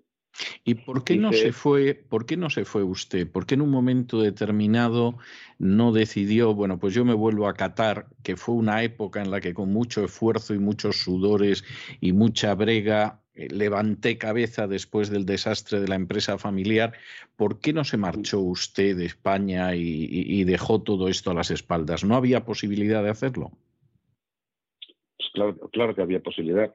De hecho, eh, tenía por lo menos dos posibilidades eh, ciertas, pero claro, eh, ahí en, en, Qatar, cuando pides la residencia, eh, tienes que, o, o, cuando, o, cuando, pides un trabajo, tienes que presentar los antecedentes penales.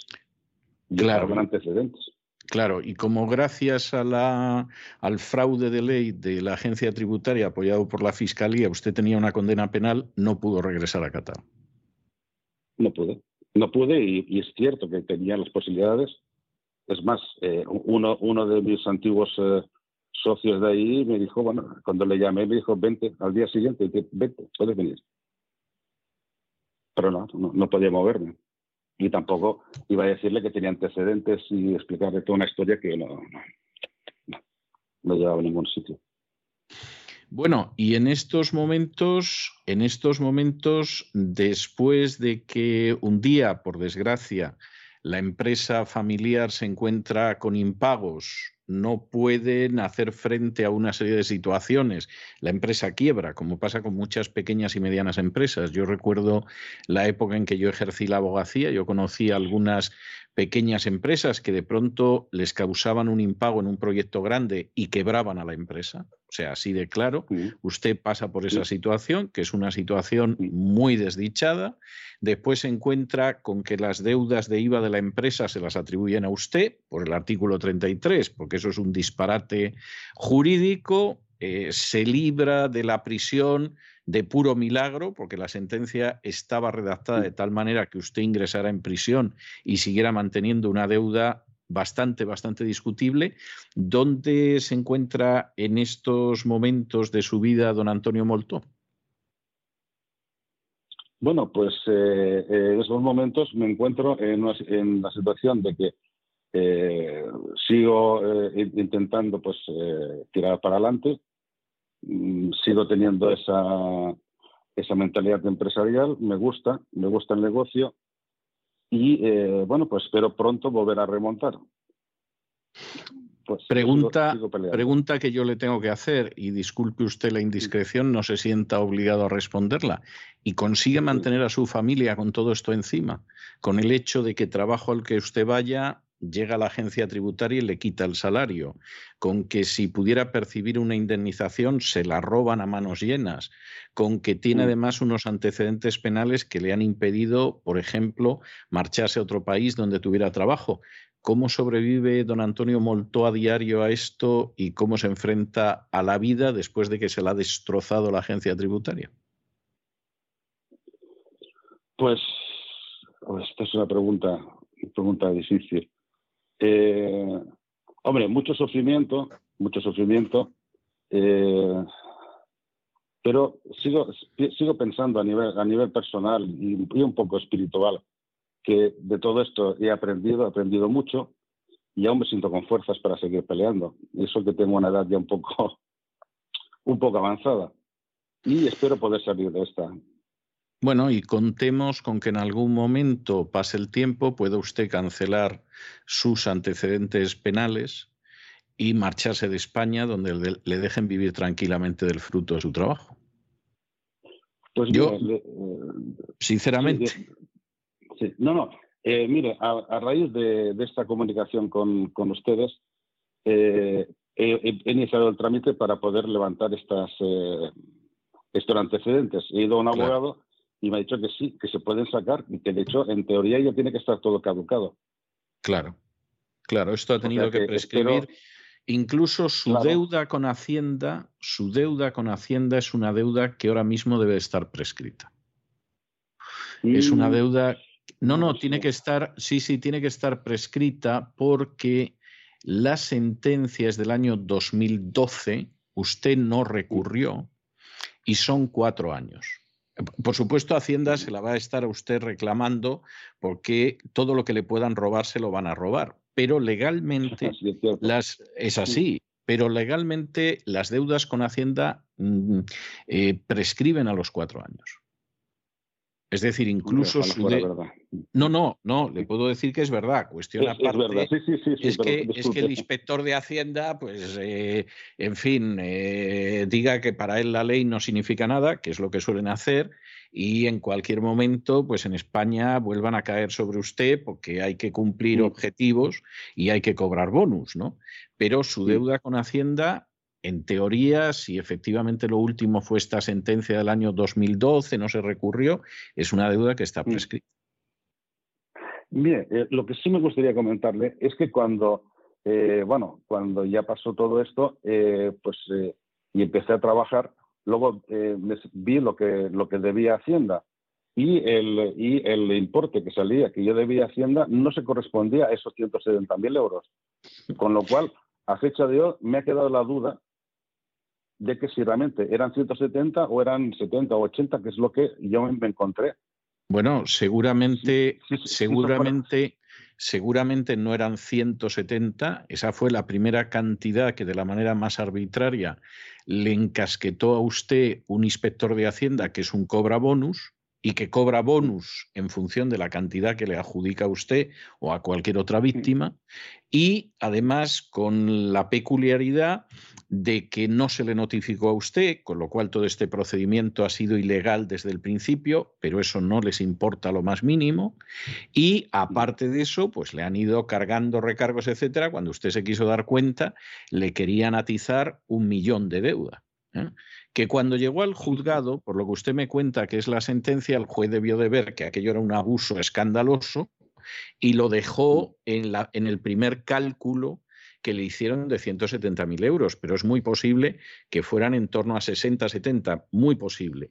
Con otro aspecto que a mí me parece de enorme gravedad, es que la deuda era de la empresa. Esto es como si de pronto el Banco de Santander no pudiera pagar una deuda y le bloquearan las cuentas personales a Ana Patricia Botín.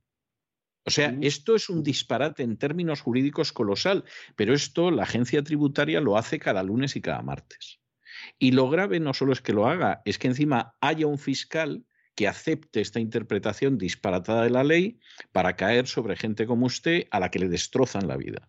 Con un poco de mala suerte es gente a la que le destrozan la vida.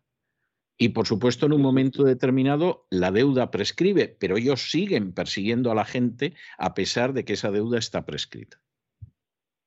Mm. O sea, así de claro pues y, y así de evidente, ¿no? Pues por así, me he de considerar completamente estafado con todo esto. Eh, bueno, eh, yo creo que no cabe la menor duda al respecto, pero como usted mm. pasa con decenas de miles de personas que han perdido su empresa en un momento determinado por inspecciones tan arbitrarias como esta, y pasa para que usted se haga una idea de lo que esto ha significado en términos reales, eh, en torno a dos millones de personas perdieron su empleo durante el primer mandato de Mariano Rajoy, solo durante ese primer mandato, por las acciones de la agencia tributaria que quebraron decenas de miles de pequeñas y medianas empresas. O sea, esto, esto, o sea, su caso es terrible, uno lo escucha y, y, la gente efectivamente dirá, pues pobre hombre, qué mala suerte, etcétera. No, no, no. Usted, desgraciadamente, es uno de los dos millones de personas que en ese mandato perdieron su empleo a causa de acciones de la agencia tributaria, que significaron la quiebra de decenas de miles de pequeñas y medianas empresas, y esa gente, como tenía que alimentar a su familia y seguir adelante, pues se convirtieron en autónomos, pero autónomos a los que han seguido persiguiendo y que, bueno, llevan sobreviviendo años como pueden. En su caso, además, decidieron hasta emplear de una manera totalmente torticera la legislación penal a ver si le presionaban, porque dirían, no, este seguro que tiene el dinero guardado en un arcón. No, usted sobrevivía con sudores para vivir usted y vivir su familia, pero, pero este es el criterio de la agencia tributaria. Y le quiero decir más.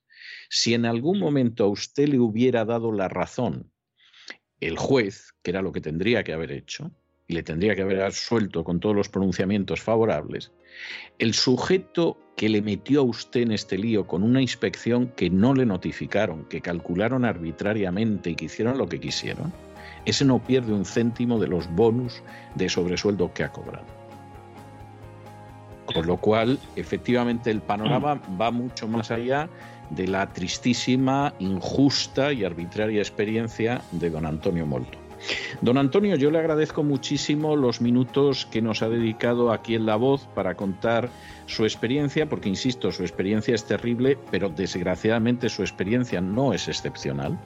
O sea, aparte de, de lo que es el drama personal, desgraciadamente usted es un botón de muestra de toda una botonería y esto explica cómo luego el país va como va.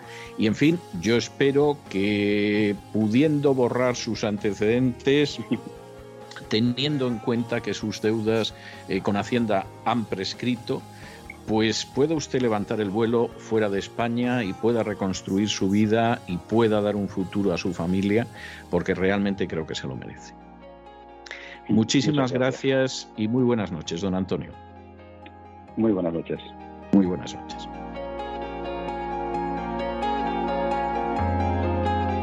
Y hasta aquí hemos llegado con nuestro programa de hoy de La Voz. Esperamos que se hayan entretenido, que lo hayan pasado bien, que incluso hayan aprendido una o dos cosillas útiles que estamos convencidos de que serán más y los emplazamos para el lunes de la semana que viene, Dios mediante, en el mismo lugar y a la misma hora. Y como siempre, nos despedimos con una despedida sureña. God bless you. Que Dios los bendiga. El programa La Voz es una producción de Artorias Incorporated y al amparo del derecho a la libertad de expresión no se hace responsable de las opiniones vertidas en el curso del mismo.